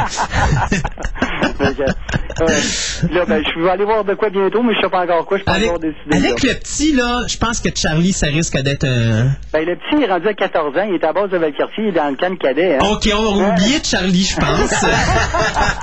C'est plutôt Charlie's Angel. Euh, ouais, c'est ça. Ouais, peut-être. Ou The Island, ah, peut-être. peut-être, ouais. Avec Kieran Nickley, ça serait peut-être une possibilité. C'est pas Kieran Knightley, c'est Scarlett Johansson. Oui, Ben oui. C'est l'autre film, l'autre bande annonce. Je comprends où tu veux en venir, Luc, là, ça sentait le swing comme le swing.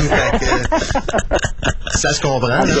Fait que, euh, Mais non, euh, une petite explication, d'après d'après vous, Luc, pourquoi ça s'en va dans le décor comme ça? Pourquoi est-ce que d'abord, moi c'est pas autant qu'Hollywood qui nous sort de la cochonnerie cette année, mais du fait que les gens ont l'air d'avoir accepté cette cochonnerie-là, puis de dire Ouais, ouais, c'est bon, on sait que c'est mauvais, mais non, non, c'est bon. C'est-tu moi ou c'est ça? Ben, c'est peut-être un peu toi, puis c'est peut-être un peu ça. OK, c'est bien, j'adore les gens qui dirait font que- 50-50. Christophe. Ouais. non, ben, le côté science-fiction, c'est sûr que les- maintenant, les films, ils, ils trippent bien gros, bien gros, ces effets spéciaux. Ouais. Fait que euh, c'est sûr que quand tu mets euh, 45 minutes d'effets spéciaux, c'est un film qui a à peu près 80 minutes. Là-dessus, t'as 5 minutes de générique, ben, de générique, ben, Ça me dérange pas si les effets spéciaux sont bien utilisés, genre comme Spielberg les a utilisés dans War of the World. Parce je que pas vu, je peux pas parler. OK, mais tu sais, mais c'est genre, puis je pense que Détan là-dessus peut pas me contredire là-dessus, c'est que les effets spéciaux sont bien utilisés dans ce film-là. Moi, c'est ça qui me dérange pas. Euh, c'est quand l'effet spécial, il devient tellement trop que là, tu le vois puis il te dérange. Parce que là, tu y portes attention. C'est là que je suis plus capable. Puis ça, c'est n'importe quel film, là. Je veux dire, ça même ça serait un film extraordinaire. C'est comme Lord of the Ring. C'est extraordinaire, mais au niveau des effets spéciaux, il y a des séquences où là, tu te dis non, là, c'est trop parce que là, je le vois. King Kong va être pareil, je le sais déjà à l'avance. Ben, dans la bande-annonce, euh, sur ordinateur, quand on le regarde, on les voit très bien, les Ouais. effets spéciaux. Au cinéma, ça paraît moins. Ça paraît moins. Mais quand, quand ça va sortir en DVD, ça va être atroce. Ouais. Mais encore là, au cinéma, je vais avoir la même réaction. À un moment donné, je vais dire Ah, là, c'est trop. Parce que je le vois, je viens de réaliser. Mais je le sais de toute façon, ils sont faits en informatique, mais je viens de porter attention sur le fait que là, le mouvement est saccadé ou il y a quelque chose qui fait que ça a l'air d'un effet spécial fait en informatique. Ça, c'est parce que c'est trop. Dans ce cas-là, le réalisateur devrait dire on le voit, on le prend pas. Et c'est ce que Spielberg fait dans ses films. À un moment donné, il arrive, il dit je le vois, je le prends pas ou tu la retravailles. Et c'est ça, moi, que je, reproche à un film d'effets spéciaux. là. Ben c'est ça, c'est euh, c'est sûr qu'à un moment donné, ça vient que c'est quand c'est quand c'est trop, c'est trop. Là, Ouais, ça, paraît trop, puis euh, tu te rends compte aussi que ils ont, ils ont ils ont brodé une histoire autour des effets spéciaux, ou ben ils ont mis des effets spéciaux pour faire une histoire. En tout cas, avec, euh, c'est pas euh, c'est pas le même résultat, puis à un moment donné, c'est sûr que ça vient constant. Ou il y a un réalisateur qui avait déjà son histoire, mais il a décidé de lui faire un film d'effets spéciaux. Et là, je donne pas le nom, mais vous savez de qui je parle. Sans commentaire. Euh, ouais. Euh, Fait que je vous laisse, à- je vous laisse à votre émission. hey, un gros merci, Luc. Merci, C'est bien Luc. fin. Bye bye. Bye. J'ai de la misère avec mon téléphone. bon, OK. Ah, mais ceci dit, donc, euh, Fantastic Four, grosse déception. Ça va trop vite. Euh, C'était-tu vraiment dans le comic la patente de sous avec Victor Von Doom? Pas du tout. Pas du tout. C'était pour essayer de, de créer une dynamique différente. Euh, D'ailleurs, donner peut-être des motivations différentes à Doom, parce que je m'excuse, mais le Doom qu'on voit là-dedans, oui, ok, c'est c'est quelqu'un qui a une soif de pouvoir, mais c'est pas. Euh, je voyais n'y pas du tout Il n'y avait dans- pas de super pouvoir, Dr. Doom. Il y avait Non, juste absolument simplement- pas. Ça, tout, tout vient de son armure. Ça n'a rien à voir. Il était absolument pas là euh, à l'origine ou quoi que ce Mm. soit. C'est euh, c'est quelqu'un que Reed Richard avait connu de longue date, qui avait fait des études avec, et d'ailleurs, c'est à partir de ce moment-là qu'il avait subi l'accident qui faisait qu'il devait se mettre un masque. Ou plutôt, qu'il sentait l'obligation de se mettre un masque. c'était vraiment pas quelque chose qui est obligatoire. Je on n'a jamais vu quelle était l'étendue des dommages qu'il avait subis face à l'explosion euh, qui l'a rendu supposément euh, fou allié. Là. Mais euh, je pense pas que ce soit des dégâts qui soient si, euh, si euh, gros que ça. Mais il a toujours vu ça comme étant une, une tâche, fait qu'il a toujours voulu porter son masque. Moi là-dessus, en tout cas sur Fantastic Four, c'est des gens qui se demandent s'ils doivent aller le voir ou pas au cinéma. Moi, je vous dirais, attendez-le en DVD. C'est un film qui va s'écouter très bien en DVD. Et ré- réécoutez donc euh, The Incredibles. Oui, oui, oui, oui. Définitivement, si vous voulez voir un film de super-héros, The Incredibles. Ouais. Moi, ça s'arrête là. Ouais. Je m'excuse, là, mais euh, Fantastic Four arrive même pas au grand orteil de Incredibles. euh, Non, puis de toute façon, tout ce qu'on tout ce qu'on a vu au niveau euh, flamme, ben, parce que de toute façon, dans The Incredibles, tu regardes les pouvoirs qu'ont les, les super-héros là-dedans, c'est quasiment les Fantastic Four. Ouais. Et ce que faisait la femme de Mr. Incre- Incredible, j'oublie, c'est Elastigirl. Ouais. Ce qu'elle fait avec son corps est plus intéressant Ben, ça représente que ce que plus- fait Reed Richards Ouais. dans le film. C'est très, c'est beaucoup plus représentatif. Ouais. Euh, la seule chose qui fait Richard, je pense, qui est vraiment épouvantable, c'est quand Ben, il passe en dessous de la porte. Ah, Et ouais, encore là, même je peux pas. pas dire. Moi, je te dirais le seul- j'ai trouvé ça exceptionnel. Le comme, seul euh, bout que vraiment j'ai trouvé qui faisait comique, c'est quand il se bat contre Ben Grimm. Ouais. C'est vraiment le seul bout où j'ai reconnu le Reed là, je trouvais, pas, je trouvais pas que c'était très bien fait. Non, c'était très mal fait au niveau effets spéciaux parce que tu voyais la découpe. Mais n'empêche qu'au niveau représentation du personnage, je trouvais que c'était peut-être ce qui assemblait le plus. Malgré que je dois avouer que l'acteur, euh, je trouve qu'il l'avait bien choisi. Je Pour- parle visuellement parlant pour faire Reed Richard. Ouais, si on s'arrête uniquement à la. On, je regarde son corps, le gars, il a quand même une, une tendance allongée. Là, quand tu regardes les bras et les jambes, là, il y avait une tendance déjà allongée avec son visage. Là. Je trouvais qu'il avait bien trouvé l'acteur. On parle, je parle vraiment physiquement. Là, je parle pas au niveau acteur-acting. Là, je parle vraiment physiquement. Je trouvais qu'il avait bien trouvé. Sous, j'aurais pris quelqu'un d'autre. C'est sûr. Jessica Alba, oui, ok, elle est bien cute, elle est bien fun, Ouais, mais mais c'est justement la raison pour pas laquelle ils l'ont Sue pris. Storm. Là. Je veux dire, c'était c'était une potiche qu'ils mettaient dans le film. Là. Sacrement, là, ta petite séquence où tu la vois en bikini sur le pont. Moi, quand j'ai vu ça, j'ai dit, ah, sacrifice, là. C'est comme, ok, c'est beau, là. euh, C'est pour attirer les adultes, puis point à la ligne, là, mais on s'en passerait. J'ai Mm-hmm. pas besoin de cette séquence-là. D'ailleurs, de toute façon, sous Storm, je la vois pas se déshabiller dans le comic book pour se rendre, Non, rendre non, non, ça, ça, c'est de l'humour facile. Là. Et fait que c'est ridicule. Enfin, euh, ben, grosse déception de Fantastic Four. euh, euh, Moins pire que je pensais, mais loin d'être aussi intéressant que j'aurais voulu qu'il soit. Moi, c'est tout ce qui m'a encore plus aberré de ce film-là. Le terme se dit-tu? En tout cas, j'étais, j'ai trouvé ça aberrant. Là. Ça m'a vraiment mis à terre, là, mais vraiment à terre. Le, l'executive producer est nul autre que Chris Columbus, qui habituellement fait pas de la cochonnerie en film. Mais c'est surtout le Son scénariste. nom, son nom est, atta- est attaché au projet, mais je suis pas sûr que. C'est, sa maison de, c'est sa maison de production qui produit le film. C'est 1492. OK? Et c'est pire que ça. Tu sais qui a écrit le scénario? Final? C'est Mark Frost. Le gars qui nous a donné Eh, Twin Peaks. boy. Alors moi, quand j'ai vu ça à la fin, j'ai dit, wow, minute! Euh, on rewind, ça se peut pas. J'ai vu un film, pas de scénario, pendant deux heures, et c'est Mark Frost qui a écrit ça. Non, non, non, non. Mark Frost a bien plus d'intelligence que ça. Tout ce que j'ai vu de Mark Frost à date était génial. Mais là, je suis obligé de dire que le gars, il a dérapé, il a, glissé sur une pleure de banane ou il a fumé quelque chose de pas bon quand il l'a fait, le scénario, là. Mais c'est horrible. C'est horrible. Fantastic Four, c'est un film de 4 heures réduit en 1 heure et demie. Mhm. Si on oublie la demi-heure avant là, de l'accident, là, c'est à peu près ça. Bon, il y a beaucoup d'éléments qui ont été foutus dedans qu'on a- dont on aurait pu se passer, malgré que c'était quand même assez amusant. Là, Euh, je te dirais que la, la descente en ski de la torche humaine, moi personnellement, Ouais. je trouve que c'est un des, un des bons morceaux du film. Là. il y a des bons mais c'était vraiment pas un segment qui était Non. nécessaire. C'était un gag facile. Non, c'est comme le combat entre Ting et puis la torche humaine à un moment donné quand que la torche s'en va faire sa, sa petite affaire de motocross là, qui ça faisait vraiment très euh, très Fantastic Four. Sauf que le problème, c'est qu'encore une fois, t'as des personnages qui ont des super pouvoirs, mais qui savent pas comment les utiliser puis qui les utilisent. Mhm. Euh, je sais Il pas. aurait- il aurait dû jouer autour de ça pour créer l'intrigue. Que Ben oui. vraiment, ça leur cause des préjudices de ne pas savoir comment utiliser leur pouvoir. C'est ça. Mais on passe deux minutes à les voir en train d'utiliser leur pouvoir, puis là, soudainement, ça vient d'un. Ouais, clic, bang. sec. Exact. Parce que euh, si je me réfère juste au comic book, euh, c'est vrai qu'à cette époque-là, Stanley euh, écrivait quand même euh, en moyenne probablement autour de 5, entre 5 et 10 titres par mois.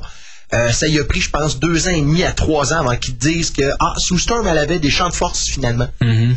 Mais on, on nous compresse tout ça dans l'espace de deux heures et demie, euh, même pas deux Même heures pas, et demie. c'est une deux et heures. C'est deux heures le film. C'était 104 minutes, je pense. Euh, c'est 121 minutes exactement. La durée du film Fantastic Four. 121. Ouais. Enfin, Plus long que tu pensais. Moi, J'ai trouvé plus long que ça, en tout cas.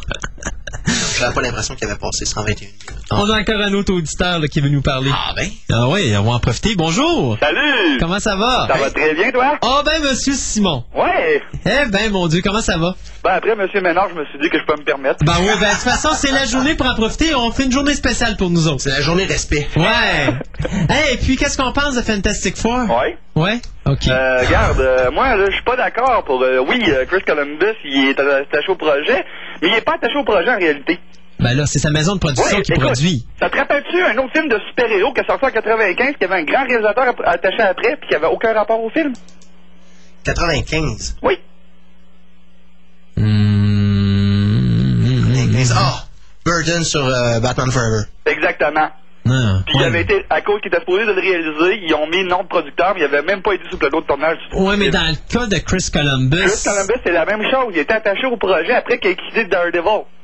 Oui, oui, mais ce que je veux dire par là, c'est sa maison de production qui finance le projet. Puis qui- Non, ils financent pas, ils sont là par exprès. C'est euh, Constantin Fib qui finance.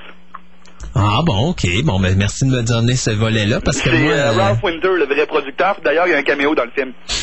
ça, honnêtement, même s'il y avait un caméo, je le reconnaîtrais pas, puis je chercherais même pas à le reconnaître. T'as-tu reconnu Stanley au moins? Ben, euh, attends une minute. euh, J'attends toujours de le voir dans mon courrier, là, mais... Ok, d'accord. Willy de Mailman. Ouais, mais enfin. Non, c'est de la merde. Ah, ben, j'irais pas dire de la merde, mais ça va le pot. Et, et cette année, j'ai de la misère.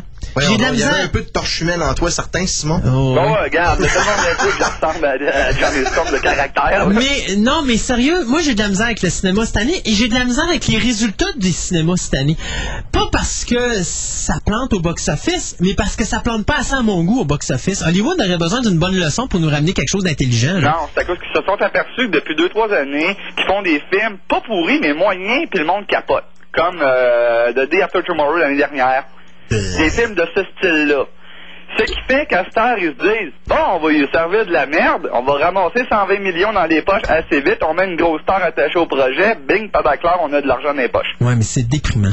C'est déprimant. Hey, quand tu dis que Fantastic Four m'a enlevé tout le goût d'aller voir le reste des films de ce que j'appelle moi de série B, c'est-à-dire des films que je suis pas sûr d'aller voir au cinéma, mais que ça me tente, puis j'ai décidé de toutes les flusher juste à cause de ça, parce Ouais, que là, j'ai... Généralise pas M. Burton là, cette année. Non, non, non, non, non, non, je vais voir Charlie, j'y vais mardi. Moi, mon horaire, euh, il est déjà réservé là-dessus. Là. Je, pense, je que moi, je vais me tourner vers les films russes si ça continue. Là. Des fois, je dois être à veille de sortir. Oui, ça s'en vient, mais on va-tu l'avoir à Québec? Déjà, je suis high tension, je suis surpris qu'on va Il y a l'avoir. un à Québec d'ailleurs dans un des cinémas au moins. De quoi Night Watch? Ouais. Ah, c'est bon signe. C'est bon signe, c'est bon signe. Mais je suis inquiet. Je suis inquiet et ça me fait peur. Ça me donne plus le goût d'aller au cinéma. Ah, moi non plus, regarde. Hey, ça me fait peur. J'ai peur que Serenity me le sorte en français seulement. S'ils font ça, je sais pas ce que je fais. Oui, là, en français, je monte à Montréal. Ben là, c'est certain. Ben moi, je n'irai pas à oui, Montréal, ça, là, euh, mais euh, On, s- on- on essaiera de, de- de planifier de quoi si ça vient pas à Québec. moi, ça va être anglais, période où est-ce que je vais être en photo. Donc, vous savez, vous allez me perdre là-dedans. Je serai pas capable de monter. Non, J'aurai pas euh, l'énergie, mais moi, On oui, prendra là. une fin de semaine, pas d'émission, puis on dit on va à Montréal. on va faire une émission du cinéma. Oui. Ah, ça serait pas bête. Ça faudrait que j'en parle à Dominique. sais que le j'en ai directeur de appelé programmation. Whedon 2 traduit par Alex, là. Ouais. En français, là. Ah, ah, ah, ah. non, mais c'est vrai, je pense qu'on va faire ça. Je vais en parler à Doom, puis on va aller voir euh, si Fire Serenity sort pas en anglais à Québec. On amène, IMAX à Montréal. on amène nos micros, puis euh, non, je pense pas que ça va sortir à IMAX. mais hey, en parlant d'IMAX, avez-vous vu ça que Charlie the Chocolate Factory a battu tous les records euh, d'entrée euh, à IMAX? Ah ouais. Je vous parle de ça la semaine prochaine, vous y croirez pas. Même Star Wars épisode prochaine, 3, ouais? ouais. Même Star Wars épisode 3 s'est fait ramasser. Puis La semaine prochaine. Ouais. T'es sûr de ça? Ouais, dans deux semaines. OK, c'est beau. Dans deux semaines. Parce que la semaine prochaine, on est en vacances. Encore? Ben oui, qu'est-ce que tu veux? Il m'installe le téléphone chez nous, Simon. Je peux pas laisser aller ça, là. Ouais. On pourrait faire une émission gros chez vous, non? Ben, ben oui, ça dépasse. Ça, ça, ça, c'est de la science-fiction pour vrai, les gars. Vous avez pas idée à quel point c'est de la science-fiction. Mais euh, pour toi, Simon, un autre film cet été avant Serenity, y en a-tu ou ça va être le calme plat? Pas en tout. Oh, ça pantoute, euh, ça va être le calme plat ou Euh, pantoute, il va avoir plein? mer, euh, plat, plat, plat. Il là. n'y a rien d'autre, hein? Open Ben, water jusqu'au va avoir 30 une septembre. surprise que mais à chaque année, dans le coin de septembre, octobre, il y a tout le temps un... Ben, c'est Serenity. Non, mais il y a- non, il y a tout le temps un truc qu'on n'entend pas parler qui nous arrive dans, en arrière de la tête dans cette époque-là de Ben, l'année. la semaine prochaine, t'as Pinocchio 3000. Wow! L'animation québécoise par ordinateur et quoi d'autre? Euh, ah, si tu veux me donner euh, ça, ben attends une minute, laisse-moi deux secondes, je vais te sortir d'autres Je peux-tu choses. me trouver une copie DVD de Pinocchio dans l'espace tant qu'à ça? Semble que j'aimerais mieux revoir Astro que cette affaire. Qui, qui, va- qui qui va aller voir Sky High? Peut-être. C'est tentant, hein, parce que avant l'annonce c'est pas mauvaise, Yeah. mais après avoir vu Fantastic Four, je Le vais prof attendre de- qu'il sorte en Bruce DVD. Campbell en prof de gym, je suis partant tout de suite. Ah ben ça, Comment là, tu? Bruce Campbell en prof de gym. Oh je suis mon Dieu. Seigneur. Moi j'avoue que. As-tu vu la bonne annonce de The Exorcism of Emily Rose? Oui, Et puis, excellent. est-ce que tu es d'accord avec moi pour dire que c'est la première fois que je vois une bonne annonce qui m'accroche autant que celle d'Exorcist en 74? Euh, Il y en a eu qui m'ont accroché autant, moi, personnellement, là. Mais je veux dire vraiment de prendre au trip, là. Ben, il y en a eu quelques-unes, moi, personnellement. Mais je dois dire que ça a l'air filmé comme un Rastock, quelque chose du genre, là. Ça a l'air d'être vraiment comme un reportage. Ouais. Ça fait penser Exorcist, hein? Ouais. Moi, j'ai bien hâte de voir ce que ça va donner, ce film-là. Je vais peut-être, ça, ça va peut-être être mon film surprise de l'année que je voulais pas aller voir au début parce que je me dis, on va faire encore un film d'exercice bâtard ou est-ce qu'ils vont nous foutre ça dans un tribunal? Puis on verra absolument rien, mais t'écoutes les bandes annonces et c'est pas ça. Ouais, mais euh, toutes tout. les, toutes les, euh, les production notes qu'on avait sur l'Internet, c'était vraiment un film de tribunal qui parlait au départ. Oui, effectivement. Et ça va être là-dedans, sauf que j'ai l'impression qu'ils vont nous en foutre plus pour notre En argent. flashback, sûrement, pendant qu'ils décrivent euh, J'ai vraiment hâte de voir ça. Puis après ça, il y a peut-être The Fog, mais encore là, je suis prudent avec The Fog. Euh, y a fog, Teflon, ça, j'y vais, c'est sûr. Ouais. Il y a ça deux que un deuxième film, hein, je suis pas sûr que ça va équivaloir le, le premier malgré que c'est pas, pas loin d'être la même équipe. Mais je pense qu'avant Harry Potter, il y aura pas grand chose. Non, parce que moi, euh, The Fog, c'est sûr que j'y vais, puisque l'original, m'avait donné comme des frictions dans le dos quand j'étais petit c'était bon ça. C'était bon. Enfin. Ben merci beaucoup, M. Simon. De rien. Fait que à la prochaine. Fait qu'à plus tard, les gars. Bye bye. Salut. Nous, on va s'arrêter encore avec un petit bout. Euh, Tantôt, j'ai trouvé le moyen de me, de me gourer. Je voulais passer le thème euh, instrumental de Arachnophobie. J'ai J'ai présenté la musique thème de... la chanson thème plutôt du film. Alors, je vais y aller avec euh, le... Le main team, si on voudrait, si on voudrait mieux dire, d'Arachnophobia. Et euh, je vais revenir après avec. On peut regarder donc, on va le sauter le main team parce que je me suis trompé dans la track, je sais même pas où est-ce qu'il est rendu. Attendez, laissez-moi aller. Ça, ça s'appelle l'improvisation à la radio. On va arracher notre coffret CD on va regarder ça. Tac, tac, tac, tac, tac, tac, tac. Ah! Track numéro 12. Tchic, tchic, tchic, tchic, tchic, tchic. On y va avec ça, puis on revient tout de suite avec euh, notre deuxième segment des nouvelles. We fly!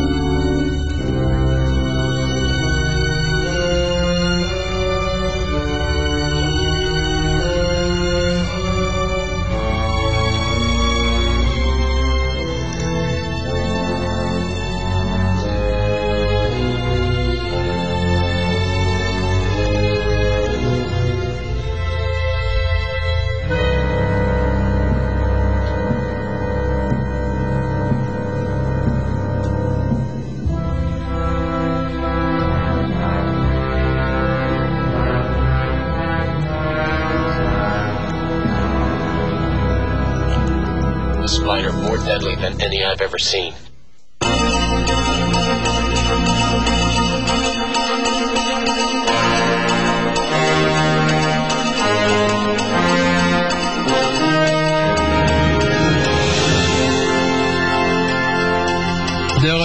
Fantastica, l'émission radio, émission sur la science-fiction, l'horreur, le fantastique et le médiéval. Euh, on va y aller d'abord avant d'aller à la deuxième partie des nouvelles. Avec ce qui est sorti au cinéma, deux films cette semaine à souligner. D'abord The Island de Michael Bay, bien sûr, qui euh, a pris l'affiche en salle cette semaine. Donc, on va changer le René Big Badaboom Marlin pour Michael Big Badaboom Bay, parce que c'est à peu près ça qu'il fait lui aussi. Donc, beaucoup d'explosions, beaucoup d'action, et puis... euh, un petit peu de nudité, Big juste pour dire. Badaboom B, ça fait Ouais, Big pareil. Badaboom B, hey, on vient de trouver. Hey, mais c'est, vois-tu, les 3 B. Michael 3 Bs, qu'on va l'appeler. Et l'autre, Au moins, c'est pas Michael Freebie. Ouais, c'est ça. Et l'autre, bien, croyez-le, croyez-le pas. Moi, j'ai j'ai été admirablement surpris. Mais le film de euh, Hayao euh, Miyazaki, House euh, Moving Castle, est sorti au clap en français. Euh, ouais, il y avait un autre cinéma, je pense qu'il l'avait aussi à Québec. Attends une seconde, je vais te dire ça tout de Pas suite. le Star City à Sainte-Foy ou quelque chose du genre. Hmm, j'ai Il pas... qu'il y avait deux cinémas Non, c'est le clap.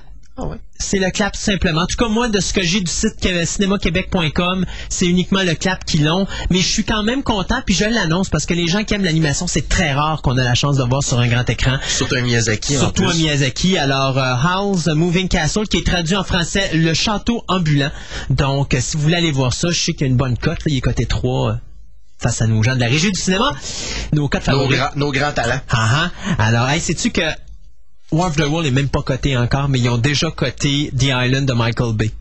Ah. C'est fun, hein? Probablement que Michael B payait plus. Probablement, ouais. Alors, euh, ça, et au niveau du DVD, bien, la cette semaine, c'était la sortie de Constantine. Il y avait aussi la, la série complète de Cléopatra 25-25. Oh mon Dieu Seigneur, je suis certain, je suis certain que mon insomnie est terminée. Euh, C'était la semaine de Earth 2, donc. la, sé- la série complète de Earth 2. Euh, aussi, les amateurs de Lost in Space, ben, c'était final, volume 3, euh, plutôt saison 3, volume 2, dont tu vas me parler de quelque chose maintenant. Ben, D'ailleurs, je pense que je devrais pratiquement le mentionner tout de suite euh, parce que il y en a probablement d'entre vous qui vont se présenter au magasin et regarder sur la boîte et dire Ah, c'est merveilleux, il y a certains épisodes en français. C'est marqué sur la boîte, sauf qu'il n'y a aucun épisode de ce coffret-là. On parle du deuxième coffret de la troisième saison. Il n'y a aucune version française, malgré ce qui est inscrit sur la boîte. Donc, Ça on parle vérifié. Lost in Space, saison 3, volume 2. Aucune version française. Ça, c'est... Quoi qu'indique, qu'est-ce- euh, Ce dessus. qu'est-ce qu'en indique la boîte. Ça, c'est ça, c'est de la mauvaise publicité, ça. Moi, mais hein, ce, que je vais, ce que je vais sortir tantôt aussi. euh, Ben, sors-le donc tout de suite, tiens, parce que moi, j'ai fini avec ce qui est sorti cette semaine en DVD. bon, ben, d'accord. Alors, ceux qui voient la belle annonce à la télévision du roi Léo et qui disent Ah mon Dieu, ça va me rappeler des souvenirs, je vais aller me chercher le coffret. Vous pouvez le faire. C'est libre à vous. Sauf que ce que vous allez acheter n'est pas la série originale du Roi Léo que vous avez connue à Radio-Canada dans les années 70. Ce que vous allez avoir est la seconde série du Roi Léo qui a été faite et qui n'a pas été diffusée ici. La première série du Roi Léo, celle qu'on a connue, originalement s'appelait Jungle Tatei et qui avait été présentée de 65 à 66 au Japon. La, celle qui est euh, distribuée en DVD actuellement s'appelle Jungle Tatei Go Léo. Et d'ailleurs, quand vous regardez les épisodes, c'est marqué le retour de Léo et non pas le roi Léo. C'est la seconde série qui a été sortie en 66 et qui s'est terminée en 67. Donc, je n'ai euh, malheureusement pas euh, de Vu copie de, la, de, la, de la publicité qui se fait actuellement sur euh, les canaux de TVA et autres Mhm. chaînes télévisées. Mais s'ils indiquent que c'est la série originale qui a été connue ici dans les années 70, Ouch. eh bien, vous pourrez leur laisser, leur laisser entendre que c'est de la fausse publicité parce que ce n'est pas la série originale. Ce n'est pas le générique original, ce n'est pas l'histoire originale parce que moi, les souvenirs que j'ai très clairs de cette série-là, c'est que c'était l'histoire du père et de son fils. Or, ce que vous faites donner dans le coffret que vous achetez, c'est la mort du père et l'avènement du fils qui devient le nouveau, le nouveau Le roi. Léo. Donc, c'est absolument pas ce qu'on a connu. Sauf que ceux qui vont écouter ce- cette série-là, euh, regardez comme il faut les protagonistes autour du roi. Vous allez reconnaître tous les personnages que l'on a connus, que l'on a vus dans le roi lion. quelqu'un viendra me faire croire que le roi lion n'est pas une copie du roi Léo, je pense que je vais vous, euh, je vais, hey, hey, je- je vais hey, vous mettre entre les mains les coffrets et vous tirez vos propres conclusions. Hey, c'est euh, c'est rare, Gaëtan, que je te vois pomper comme ça. Non, c'est parce que ça, me- ça me frustre de voir. C'est sûr que Ouais, le sujet a été traité différemment. Bien sûr, il y avait le, le vilain, euh, le vilain cousin ou le frère du, du roi qui, qui a manigancé pour faire descendre son frère. Bla bla bla. C'est le roi Léo. That's it. That's all. Moi, j'ai toujours pensé que The Lion King, c'était Bambi all over again. Moi, c'est sûr qu'il y a des relents aussi, parce qu'il y a des similitudes, mais de toute façon, Walt Disney, euh, c'est souvent le même thème avec lequel ils reviennent, mais à une sauce différente. Mhm. C'est c'est tout la même chose. Ouais, effectivement. Mais j'aurais quasiment tendance à donner de la, de la crédibilité à- au, au pignouf français qui faisait une poursuite contre euh, Pixar et Walt Ouais, Disney sauf que lui, le- ça a été, poisson, ouais, sauf que lui, ça a été prouvé que. Ouais, c'est ça. Lui, il allait à la pêche pour essayer d'avoir Il des... allé à la pêche pour avoir de l'argent, puis finalement, il est obligé d'en payer. Euh, hey, si je vous disais, euh, amateurs de schtroumpf, vous allez pouvoir schtroumpfer les schtroumpfs aux schtroumpfs, parce que les schtroumpfs s'en viennent aux schtroumpfs très rapidement. Alors, effectivement, en deux... Traduction schtroumpf? Ouais, ça veut dire qu'il y a un film de schtroumpf qui s'en vient au cinéma à côté de chez vous. OK. Avec Gérard Depardieu dans le rôle de Gargamel? Euh, non, c'est un dessin animé, par exemple. Non, non, non, non. Gérard Depardieu, il serait bon pour faire grosse bouffe. Grosse bouffe. Celui qui mangeait la Le soupe le- là? ah, ok, j'allais dire c'est le schtroumpf glouton, peut-être. Non, non, non, non. Ah, je viens d'avoir une vision horrible de voir notre ami Gérard Depardieu. Non, non, mais de voir Gérard Depardieu en schtroumpf. Ah. ok, ça, c'est surtout qu'il y a Le schtroumpf difforme? il y a juste un pantalon, là. Il n'y a pas rien pour couvrir le haut. Mais enfin, ceci dit, les Schtroumpfs, donc la célèbre bande dessinée de, de l'artiste Peyo, va devenir, euh, ou plutôt va être l'objet d'une adaptation cinématographique en animation 3D. Donc, c'est Paramount Pictures qui va produire le film, qui va être mis en chantier. Euh, attendez un instant, toc toc toc. En tout cas, il, il est mis en chantier probablement d'ici l'année prochaine parce que le film va sortir en salle pour 2008 afin de souligner le 50e anniversaire des Schtroumpfs. 50 ans déjà, les Ça fait déjà 50 ans qu'il Ouais. Ouais, ça fait déjà 50 ans que Payot Schtroumpf, mais je pense que Payot, il est plus Schtroumpf plus du tout, là, parce que je pense que Payot n'existe plus. Ben j'espère, je- j'espère qu'après 50 ans, ils ont passé à au moins 150 schtroumpfs au lieu des 100 qu'on leur Bon, connaît. il y, a- il y a eu d'autres parce que tu as eu le bébé Schtroumpf qui en a parti d'autres. Là. Ben, à partir du journée qu'ils ont amené Madame Schtroumpf dans le décor, on s'entend qu'ils ont ouvert des portes à d'autres affaires, mais ça, on n'en Ouais, pas là-dedans. la, la, la Schtroumpfette est comme apparue dans le troisième volume des. Oui, mais on peut pas parler de ça parce qu'il y a des enfants qui nous écoutent, puis Il faut pas leur apprendre à Schtroumpfer. Il faut pas leur apprendre à schtroumpfer les schtroumpfs avec les schtroumpfs, surtout. Surtout pas avec la schtroumpfette. Ceci dit, donc, c'est euh, le producteur, ça va être Jordan Carner de la compagnie euh, Nickel- Nickelodeon. Nickelodeon. Oh, Merci beaucoup, Movies, qui bien sûr nous ont donné euh, Bob l'éponge, le film. Donc, euh, le personnage des Schtroumpfs avait été créé en 1958 par le dessinateur belge Peyo. Et puis, il y avait eu bien sûr une série animée en 81 qui avait été faite par NBC. Euh, ça, bien sûr, tout le monde on, s'en rappelle de l'avoir vu en français à Radio Can. Personnellement, je m'ennuie de la, de la flûte à six schtroumpfs. Oui, ben j'allais chez moi en bêta, fait que je la passerai à mon ami. Ah, t'as plus de bêta? Est-ce qu'il y en a qui ont des? Oui, je n'ai trois chez nous. Donc, ceci dit, alors, Schtroumpf, euh, le film, ou Schtroumpf de Motion, ça sera plutôt de Smurfs de Motion Picture, en 2008 en salle. Ouais, ça, ça risque plus d'être Schtroumpf de motion capture. Ben, ça va être Schtroumpf The Animated Motion Picture. Ouf. Avec, avec euh, comme invité spécial Bob l'éponge. Oh. Bon, alors, préparez-vous. Euh, Celui-là, on s'ostinait, moi et Christophe, avant l'émission, à savoir est-ce que ça devait faire partie de notre carcan ou non. Euh, on va vous laisser finalement Ben juger de la nouvelle.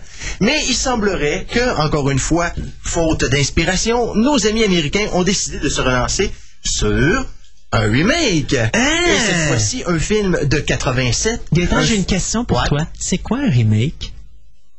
Oh, shut up. Un film d'Adrian Lyne euh, qui mettait à l'origine en vedette Michael Douglas et Glenn Close. Et il y avait aussi Ann Archer qui faisait la femme euh, de De Michael, Michael Douglas, si je me oui. rappelle bien. Oui, oui, oui. Alors, on parle ici, bien sûr, du magnifique film Liaison fatale ou Fatal Attraction. Attraction. Mais cette fois-ci, on va, on va se mettre au noir, ni plus ni moins. Et euh, l'acteur principal sera donc LL Cool J, que l'on a pu voir dans Toys, qu'on a pu voir dans Halloween. Ben, dans euh, Toys, on pouvait le voir juste une fois de temps en temps quand il était pas Ouais, c'est déguisé. ça, quand c'était, quand c'était déguisé en divan ou ainsi de suite. C'est ça. Euh, il avait joué aussi dans. C'était quoi cette affaire-là? Deep, Deep Blue Sea, oui, c'est Ouais. ça. Il faut que je me rappelle du jeu de mots que je faisais avec. Ouais, d'ailleurs, si je me trompe pas, dans des Blue Sea, faisait le cook. Exact. Le cook que tu penses tout le long qu'il va se faire descendre et c'est celui qui sauve. Mais au moins, il était drôle. Oh oui. Et euh, il avait joué aussi dans Halloween H2O, Ouais. celui dont ce serait fort probablement passé. Alors, euh, cependant, euh, LL Cool va agir aussi au niveau de la production. euh, là où euh, son euh, agent et Alchemy Entertainment vont agir à titre de, de producteur aussi, alors que le président de LGF, Lionsgate, Michael Pasiornek, va agir comme producteur senior avec John Sa- Sashi. Euh, on parle bien sûr d'essayer de faire une euh, version urbaine de, de Fatal Attraction. Alors, ça va se passer probablement dans le hood ou quelque chose du genre. là. Ouf. Oui, mais ça, hein. Non, c'est parce qu'il y a beaucoup de, de films de genre-là qu'on essaie de modifier la sauce. Et je pense, euh, d'ailleurs, c'est... Je pense que la pire que j'ai vue, c'était... euh, euh, Guess Who's Coming to Dinner? Non, le remake de Heaven Can Wait qui avait été euh, Down to Earth. Ah ouais, avec Chris Rock? Oh mon dieu, quelle cochonnerie. Quand tu vois le chef-d'œuvre qui était Heaven Can Wait, tu regardes ça, là. Moi puis ma blonde, regarde. c'est pas grave, de toute façon, dans 20 ans, ils vont faire Barbershop, mais là, ça va tout être des blancs. Ouais, genre comme ça. Ah, c'est pathétique, c'est pathétique. Je veux dire, on- C'est plus rien qu'un manque d'inspiration. là. Non, t'as manque d'idées. Ouf. Flagrant. C'est fini? Oh oui. Merci. J'aimerais Euh, en parler plus loin, sans ça, je vais me choquer. J'ai gardé celle-là pour moi parce que je sais que si tu en aurais parlé, tu l'aurais probablement démoli. Alors, The Chronicles of Narnia. Il va y avoir donc un remplacement euh, au niveau. Vous avez pas vu Gaëtan est en train de manger le micro pas loin. Euh, remplaçant donc l'acteur Brian Cox qui devait donner euh, sa voix, ou prêter sa voix plutôt au lion Aslan, le roi de Narnia. Eh bien, c'est Liam Neeson qui va prendre sa place et qui va donc interpréter la voix du lion qui sera confronté, ou plutôt qui devra protéger son royaume contre les agissements d'une sorcière. euh, J'étais sûr qu'il y avait une méchante ben oui, sorcière là. une sorcière blanche qui va, euh, ou qui a plutôt euh, plongé le royaume de Narnia dans un hiver éternel depuis plus d'une centaine d'années. Pas si pire, c'est un hiver éternel pendant 100 ans. C'est long, c'est long, un éternel.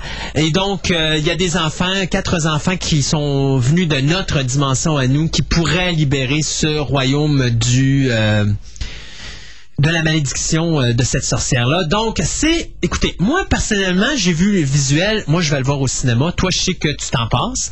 Et ça sort une semaine avant King Kong, donc il y aura au moins une semaine pour ramasser de l'argent. Ceci dit, le film va être réalisé, ça va être le premier film de ce réalisateur-là, par celui qui nous a donné Shrek et Shrek 2, c'est-à-dire Andrew Adamson. Pourquoi je dis que c'est son premier film? C'est parce que Adamson a réalisé deux films, Shrek et Shrek 2. Ouais, des films d'animation. Mais il a fait des films d'animation, ça va être son premier film avec des personnages réels. Sauf que j'aime bien le fait de voir un, acteur, un, un réalisateur d'effets spéciaux ou d'effets d'animation dans un film comme ça. Des fois, ça peut nous aider avec certains effets spéciaux. Mais c'est vrai que les effets spéciaux paraissent beaucoup, surtout le lion. Ça paraît énormément. Ceci dit, donc, euh, on va avoir Liam Neeson qui va euh, donc prêter sa voix. Donc, si vous vous dites, mon Dieu, ça ressemble à la voix de Qui-Gon, ou encore, eh mon Dieu, ça ressemble à la voix du gars là qui était le mentor de Batman. Ben, c'était Liam. Et regardez ce que j'ai à dire là-dessus. Fini. Next.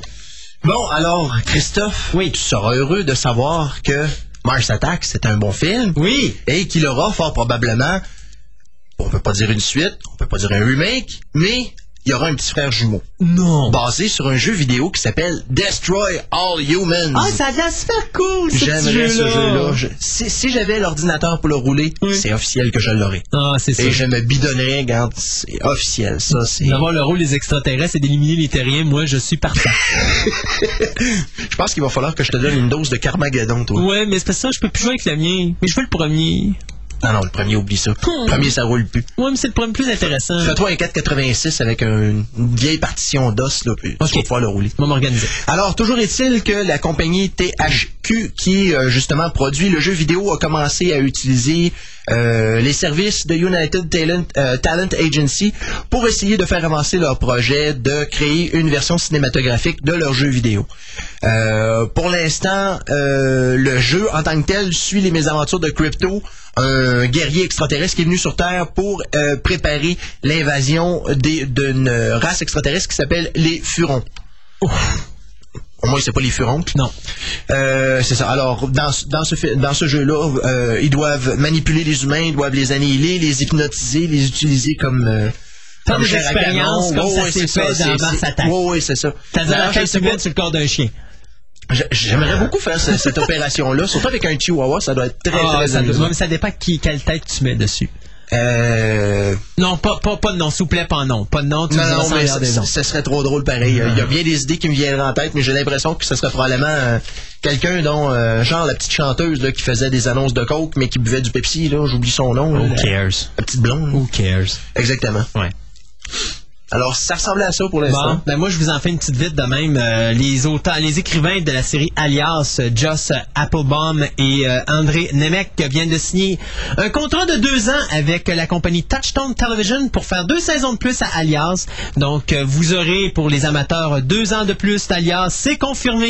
Et d'ailleurs ces deux-là vont être également executive producer encore.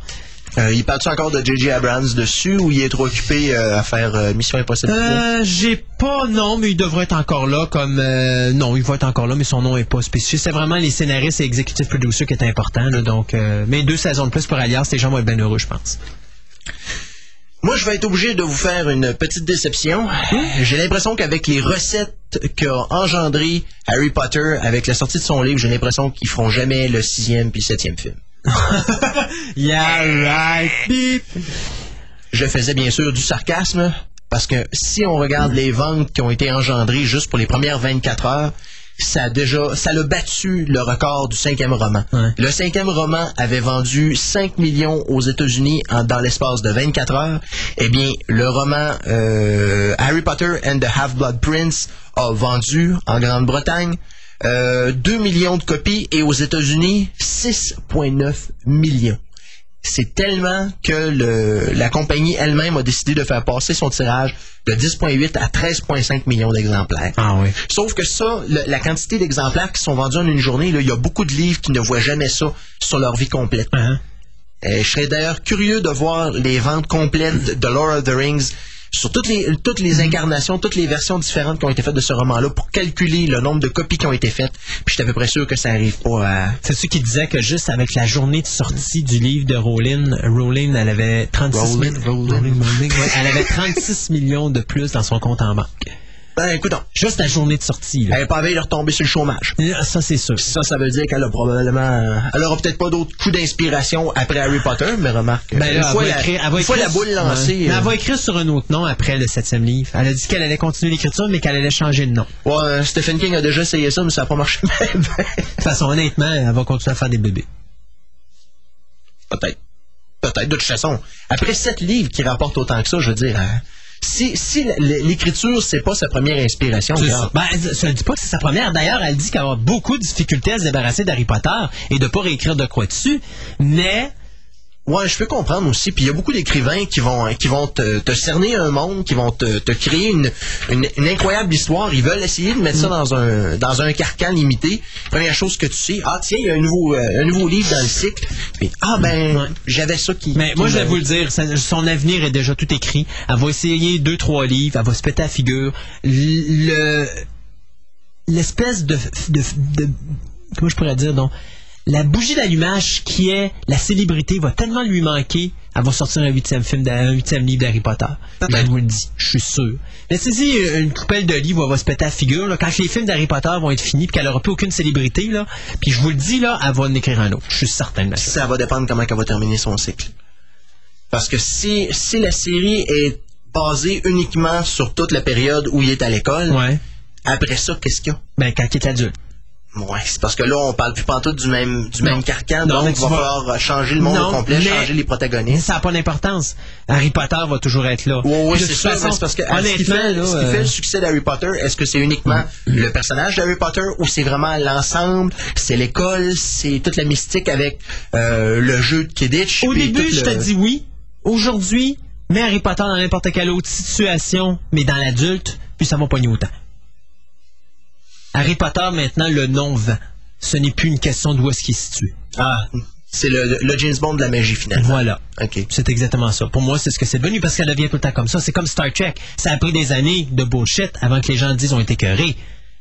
On se comprend, là? Mhm. Hein, bon, mais ça a pris des années. Harry Potter, ben, t'as cette opportunité-là de dire, pour écrire un livre, ça peut prendre un an, deux ans, trois ans, donc t'as plusieurs années avant que ça puisse dire, ben là, ça descend, tu sais. John James Bond, euh, c'est devenu je dirais pas pathétique, c'est excellent James Bond, mais c'est pas comme ceux des années 70-80. On a perdu une magie quelque part. Ouf. Donc, non, c'est parce que la, la période que tu as choisie, je trouve qu'elle est très, très, elle est vraiment pas représentative. ben, mettons les années Fin 70. 70, début 80. Ouais, ben c'est ça. Moi, moi c'était ça que je voulais dire. Excuse-moi, j'aurais dû être plus précis avec le Ouais, début des années que 80. avec les, là. les trois premiers bandes des années 70, regarde, j'aurais déjà tourné la page, ça avait été rien que de ça. Ouais. Mais moi, tu vois, Live and Let Die, j'avais adoré. Ah. Il y avait Diamonds Are Forever qui était pas mauvais. Euh, il y avait The Man with a Golden Gun. utilisation de Blofeld. Ouais. The Man with the Golden Gun qui était plus faible, mais après ça, c'est The Spy Who Loved Me, Ouais, un Moonraker. remake de You Only Live Twice. Ouais. Euh, après ça, t'avais euh, Moonraker, qui est un remake de, de, voyons, euh, The Un- Spy Who Loved Me. Ben non. Et, C'est un remake de Star Wars. et après ça, t'avais A View to a Kill. Pas A View to a Kill, mais For Your Eyes Only. Ouais, celui-là, il était vraiment bon. Ouais, mais les trois, tant qu'à moi, étaient bons. Donc, euh, ceci dit, après moi, ça va arriver là-dedans. Euh, un autre vite. Euh, L'actrice Anna Sobia, euh, Anna Sobia Robb, qui joue euh, Violet dans le film Charlie and the Chocolate Factory, vient d'obtenir euh, un, rôle pardon, dans le film euh, The Ripping, qui va mettre en vedette Hilary Swank. On en a parlé un petit peu. C'est le prochain film de Dark Castle Entertainment et de Warner Brothers. Vous savez qu'à chaque Halloween, on nous sort un film d'horreur. Mais cette année, en 2006, ça risque, en 2005, pardon, ça risque d'être The Ripping. Donc, l'histoire, bien, c'est simple. C'est une femme qui s'amuse à à défaire les mythes, si on pourrait dire, qui se rend, qui se rend dans une petite ville religieuse au Texas où on prétend qu'il a qu'il survient à cet endroit les dix euh, les dix comment on appelle ça des plagues euh, biblical plagues c'est les La dix peste. ouais ben pas- les c'est pas la peste mais tu sais les dix les dix affaires là, qui arrivent dans la Bible qui annoncent la- la- ok. l'apocalypse là quelque chose qu'on avait vu dans The Seven Sign Oh ouais. euh, donc, c'est James Cox qui va réaliser le film, dont le scénario a été écrit tout d'abord par Brian Russo, puis qui a été réécrit par Chad, ben, les frères Chad et Carrie Elves. Euh, donc, euh, Carrie Elwes? El- El- Elves, Hayes, c'est H-A-Y-E-S. OK. Hayes. Donc, le ripping avec euh, Anna Sobia, euh, Rob et Hilary Swank. Swank, Swank, Swank, c'est bien important. Bon, alors moi, je vais faire un survol très très rapide euh, d'une nouvelle qu'on a déjà entendue quand même euh, dans les autres médias, étant donné que euh, ça- c'était quand même assez gros quand euh, Cineplex Galaxy a décidé de passer de la, aller de l'avant avec son projet euh, d'acquisition des cinémas de Famous Player, du moins, euh, C'est drôle parce que ça, cette compagnie-là, c'est elle qui a racheté Odeon quand elle a fait faillite. ok, Puis là, ils vont acheter Famous Famous Players. Players. Donc ça, ça s'appelle le monopole par chez nous. Mais il n'y a personne qui met rien contre ça. Euh, ouais, mais je pense qu'il y a quand même une partie de, de leur matériel qui sont obligés de, de Ils sont obligés tasser, de vendre, là, mais, mais on s'entend que c'est pas beaucoup. Tranché, je, je trouve ça, je trouve ça très très bizarre aussi. Ouais. Je me remarque que ça va peut-être permettre à d'autres compagnies justement qui sont en train de monter de, de prendre leur place. Parce qu'ils n'ont pas le choix, ils peuvent pas laisser ça sous le, le contrôle d'une seule compagnie. C'est bon complètement. C'est inquiétant pour Québec. Parce que, parce que s'il y a quelqu'un en haut qui décide qu'il n'y a plus de films en anglais à Québec, Pas on assez est- rentable les films en anglais à Québec, on on n'en voit plus. C'est ça. Alors qu'avant, tu avais une autre compagnie qui va dire Ah, ils prennent pas, on va prendre le marché. On va sérieusement espérer que Gouzeau s'installe à Québec. Ouais. Oui, ben, j'aimerais bien. Ça fait plusieurs fois, il me semble, que j'en entends parler. T'en Ouais, parlé de. il avait dit qu'il achèterait, il avait euh, dit qu'il achèterait celui de Beauport, mais Beauport, finalement, euh, Déon n'a pas vendu. Mhm. Donc, euh, ils ont pas. euh, parce qu'ils espéraient, quand il y a eu la, la- la faillite avec Odéon, que celui-là serait vendu, puis finalement, ils ont réussi à le rescaper. Mais c'était un Goudzo qui était supposé s'en aller à Beauport. Même trouver le moyen de récupérer, puis la charrer, je sais pas. là. Charret est payé. Tu peux le récupérer, Charret, autant que tu veux, il est rentable. Il est payé. Tout ce que tu as payé, c'est ton Ouais, c'est personnel. vrai- C'est vrai, qu'avant que la, la chute, euh, justement, de, de l'achalandage d'un cinéma commence, euh, eux autres, ça faisait déjà un bon bout de temps Ah, qu'ils roulaient oui. leur boss. Ah oui, ce, ce cinéma-là est payé. Il y a pas, à part, d'après moi, à part la location, euh, ben pas la location, mais à part le personnel et les taxes à l'année, euh, il me semble qu'ils n'ont pas d'autre chose à payer. là. Moi, je pense que l'argent qu'ils devraient mettre dedans serait peut-être pour la réfection du cinéma. là. Probablement. Il y a, il y a 20 ans Mais déjà. ils ce cinéma-là. réinvestiront pas parce qu'il n'y a pas assez de revenus. Là. Écoute, c'est l'emplacement à Québec, je pense que le cinéma te coûte le moins cher. Euh, oui, encore. Bon, tu sais. Avant, c'était le cinéma de Paris, mais le cinéma de Paris, maintenant, a une autre vocation. Ouais, exact. Mais enfin, toujours est-il que Galaxy a quand même mis 500 millions sur la table euh, et en plus euh, 36 millions en obligations de contrat de location et acquisition. Alors, euh, ça les fait quand même passer euh, au premier plan des, euh, des compagnies de gestion de cinéma. Alors, euh, on va vraiment regarder ça avec euh, beaucoup d'intérêt. Euh, c'est sûr que là, je vais vous euh, Ouais, faire fi des détails C'est ça, euh, mais c'est juste pour dire que ça avait, ça avait été fini une grosse, transaction. grosse transaction. Ouais. J'ai bien hâte de voir qu'est-ce que ça va, qu'est-ce qui va ressortir de ça. Et pour finir, je vais en faire pleurer plus d'un. Oui. E.T. pourrait être de retour. Ça fait des années que Drew Barrymore accroche la cravate de mon oncle Steven en disant Steven, ça serait le fun de ramener Titi au cinéma. Ben là, il semblerait que finalement, euh, l'actrice qui faisait le personnage de Gertie dans le film de 1982, ben, est en train de gagner son point parce que papa Steven, il commence à y penser, là. Et là, ben, euh, on aurait mis déjà une histoire de base qui serait que E.T. solliciterait l'aide de son ami Elliot, devenu un adulte maintenant, dans une tentative désespérée pour éviter à sa race de se faire exterminer. Bon, Y a- bon, bon, y a- ça y est. y a je viens de rien comprendre. Non, je viens de tout comprendre. Avec, avec l'apparition d'E.T. dans l'épisode 1, l'Empire s'est attaqué aux extraterrestres. Je viens de tout comprendre. Oh boy. Ça Et, et ça sera peut-être l'occasion à M. Papa Lucas de réaliser une séquence de Yeti, étant donné que Spielberg a réalisé une séquence de Star Wars. Donc, regardez, E.T. c'était pour moi un chef-d'œuvre.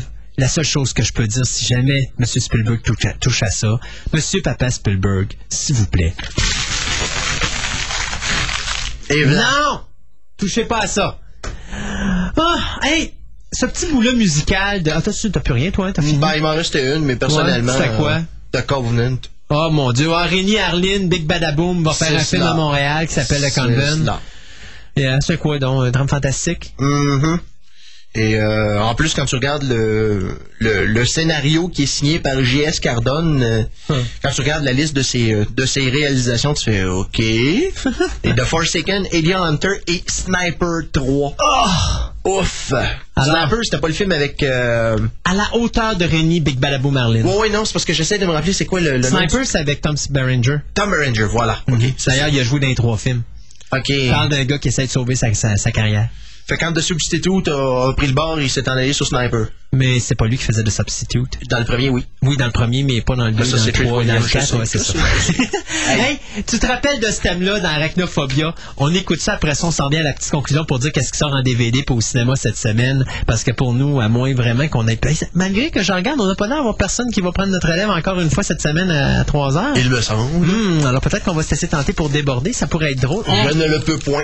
Oh, oh, tu peux pas? Bon, ben, ok, ben, regardez, on y va avec ce beau petit thème-là que je suis sûr que tu vas adorer. Et après ça, on vous revient avec la conclusion de notre émission.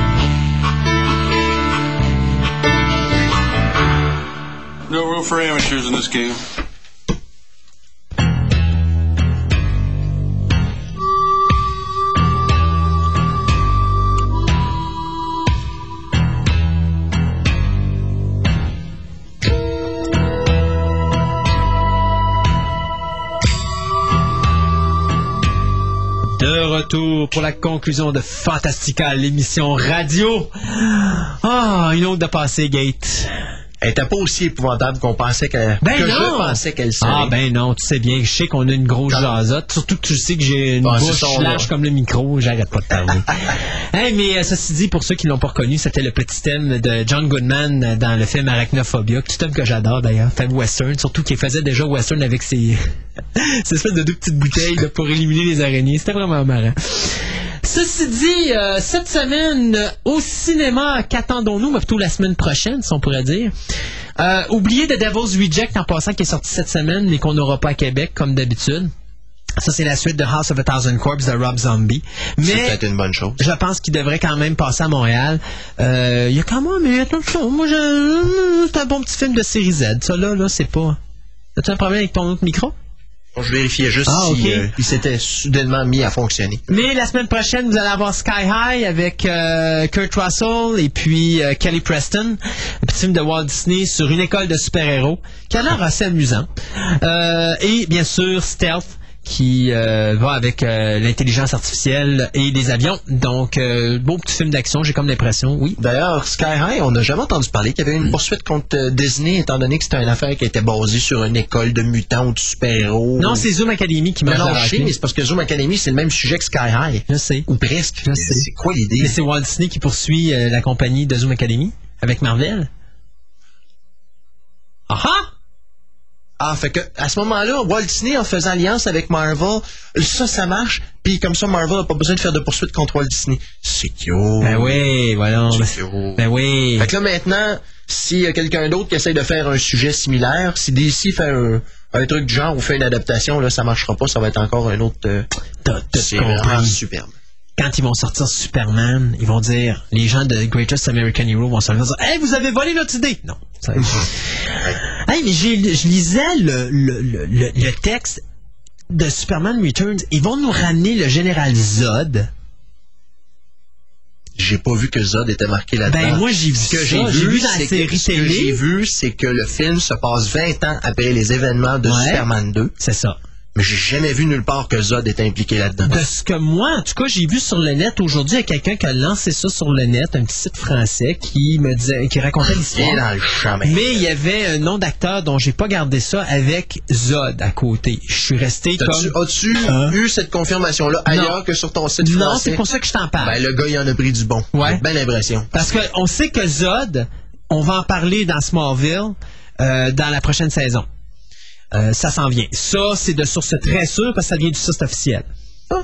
Mais euh, on verra pas Zod nécessairement en partant, mais dans le pilote, je pense qu'il y a deux super vilains qui s'en viennent de Krypton et ils travaillent pour Zod. Bon, bon. En tout cas, dans le, dans le premier épisode, le nom de Zod va être... On, euh, sait, on sait ce que ça a donné dans Lois and Clark quand ils ont amené du monde de Krypton, hein? Ça a donné pas grand-chose. Euh, donc, euh, c'est ça qui sort au cinéma. Euh, et n'oubliez pas le fabuleux Pinocchio 3000 aussi. ben important. Euh, en DVD, saison 1 de Third Rock from the Sun. Commence à être temps.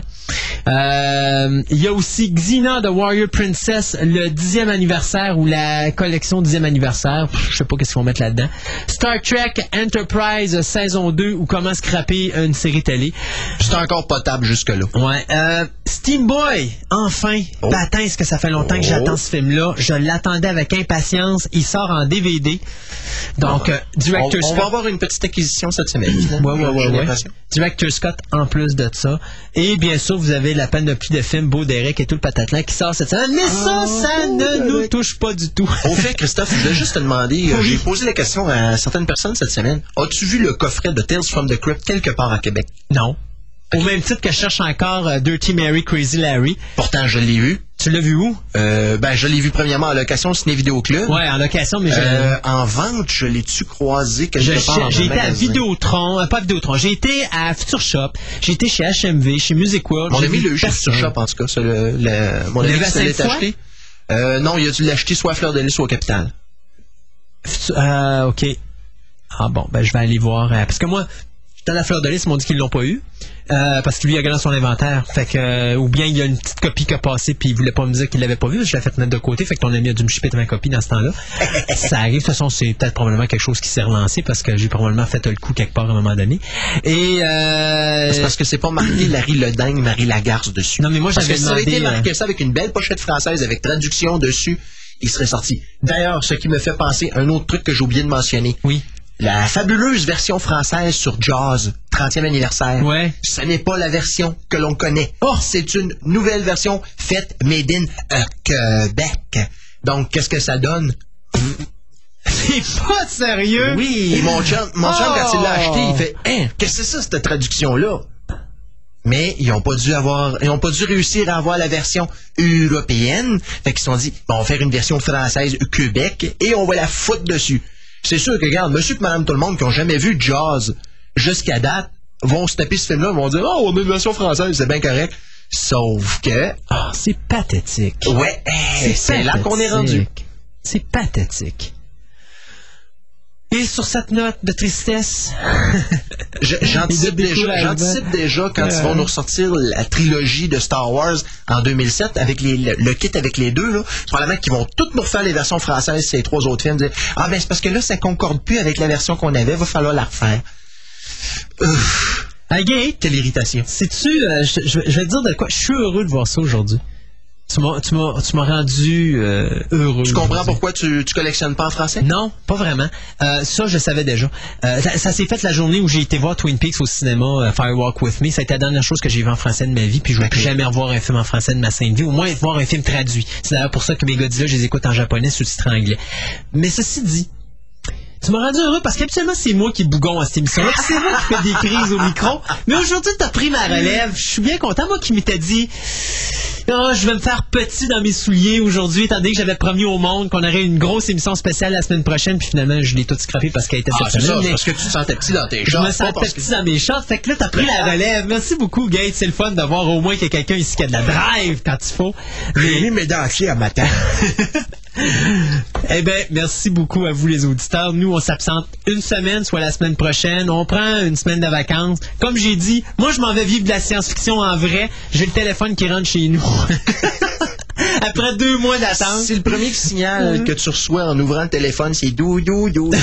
Accroche ça. non, non, je vais laisser là. Si tu t'y viens, moi, j'ai deux mois et demi pour dire, va parler à Papa Spielberg pour faire une suite, s'il vous plaît. C'est parce que si tu te rappelles aussi, quand ces cinq notes-là, quand on entend ces cinq notes-là, qu'est-ce qui vient après de la soucoupe volante, Ouais, ouais, là, ouais. je pense que t'aimerais peut-être mieux garder tes fenêtres. Ouais, ouais, effectivement, c'est. Et donc, euh, on se redit au début du mois d'août. Euh, donc, probablement dans. C'est quoi le la prochaine émission? Euh, ah, Même là, savez-vous quoi? Je vous annonce de quoi? On prend deux semaines off. Ah? Ouais, parce que je viens de réaliser que là, moi, c'est vrai, là, moi, je pars en vacances la deuxième semaine du mois d'août. La première semaine du mois d'août, là, la première fin de semaine, je pars en vacances. Donc, on Là, a la semaine prochaine, c'est le 31 samedi? c'est le 30.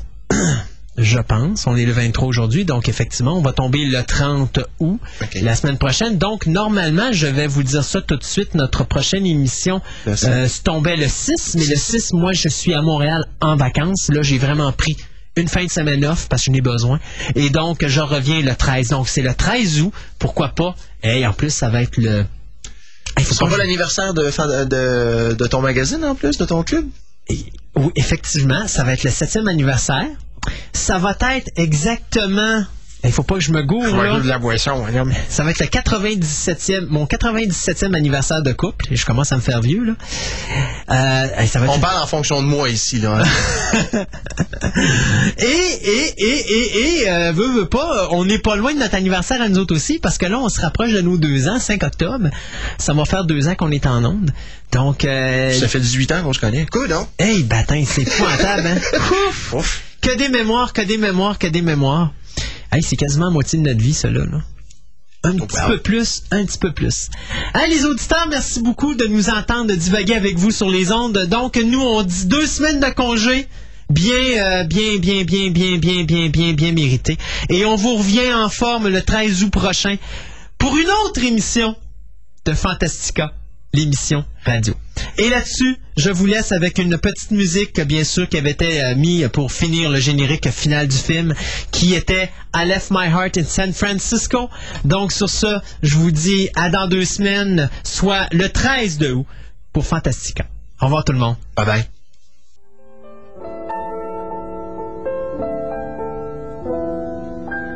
The loveliness of Paris seems somehow sadly gay. The glory that was Rome is of another day. I've been terribly alone and forgotten in Manhattan. I'm going home to my city by the bay. I left my heart in San Francisco.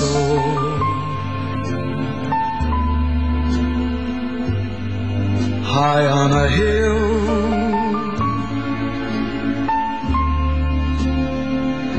it calls to me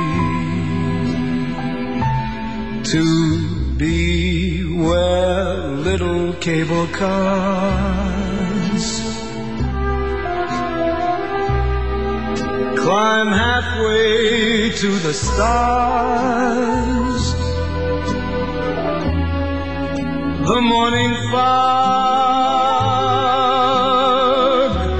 may chill the air. I don't care, my love waits there. In San Francisco.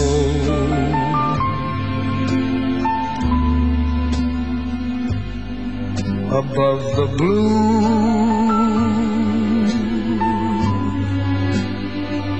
and windy sea.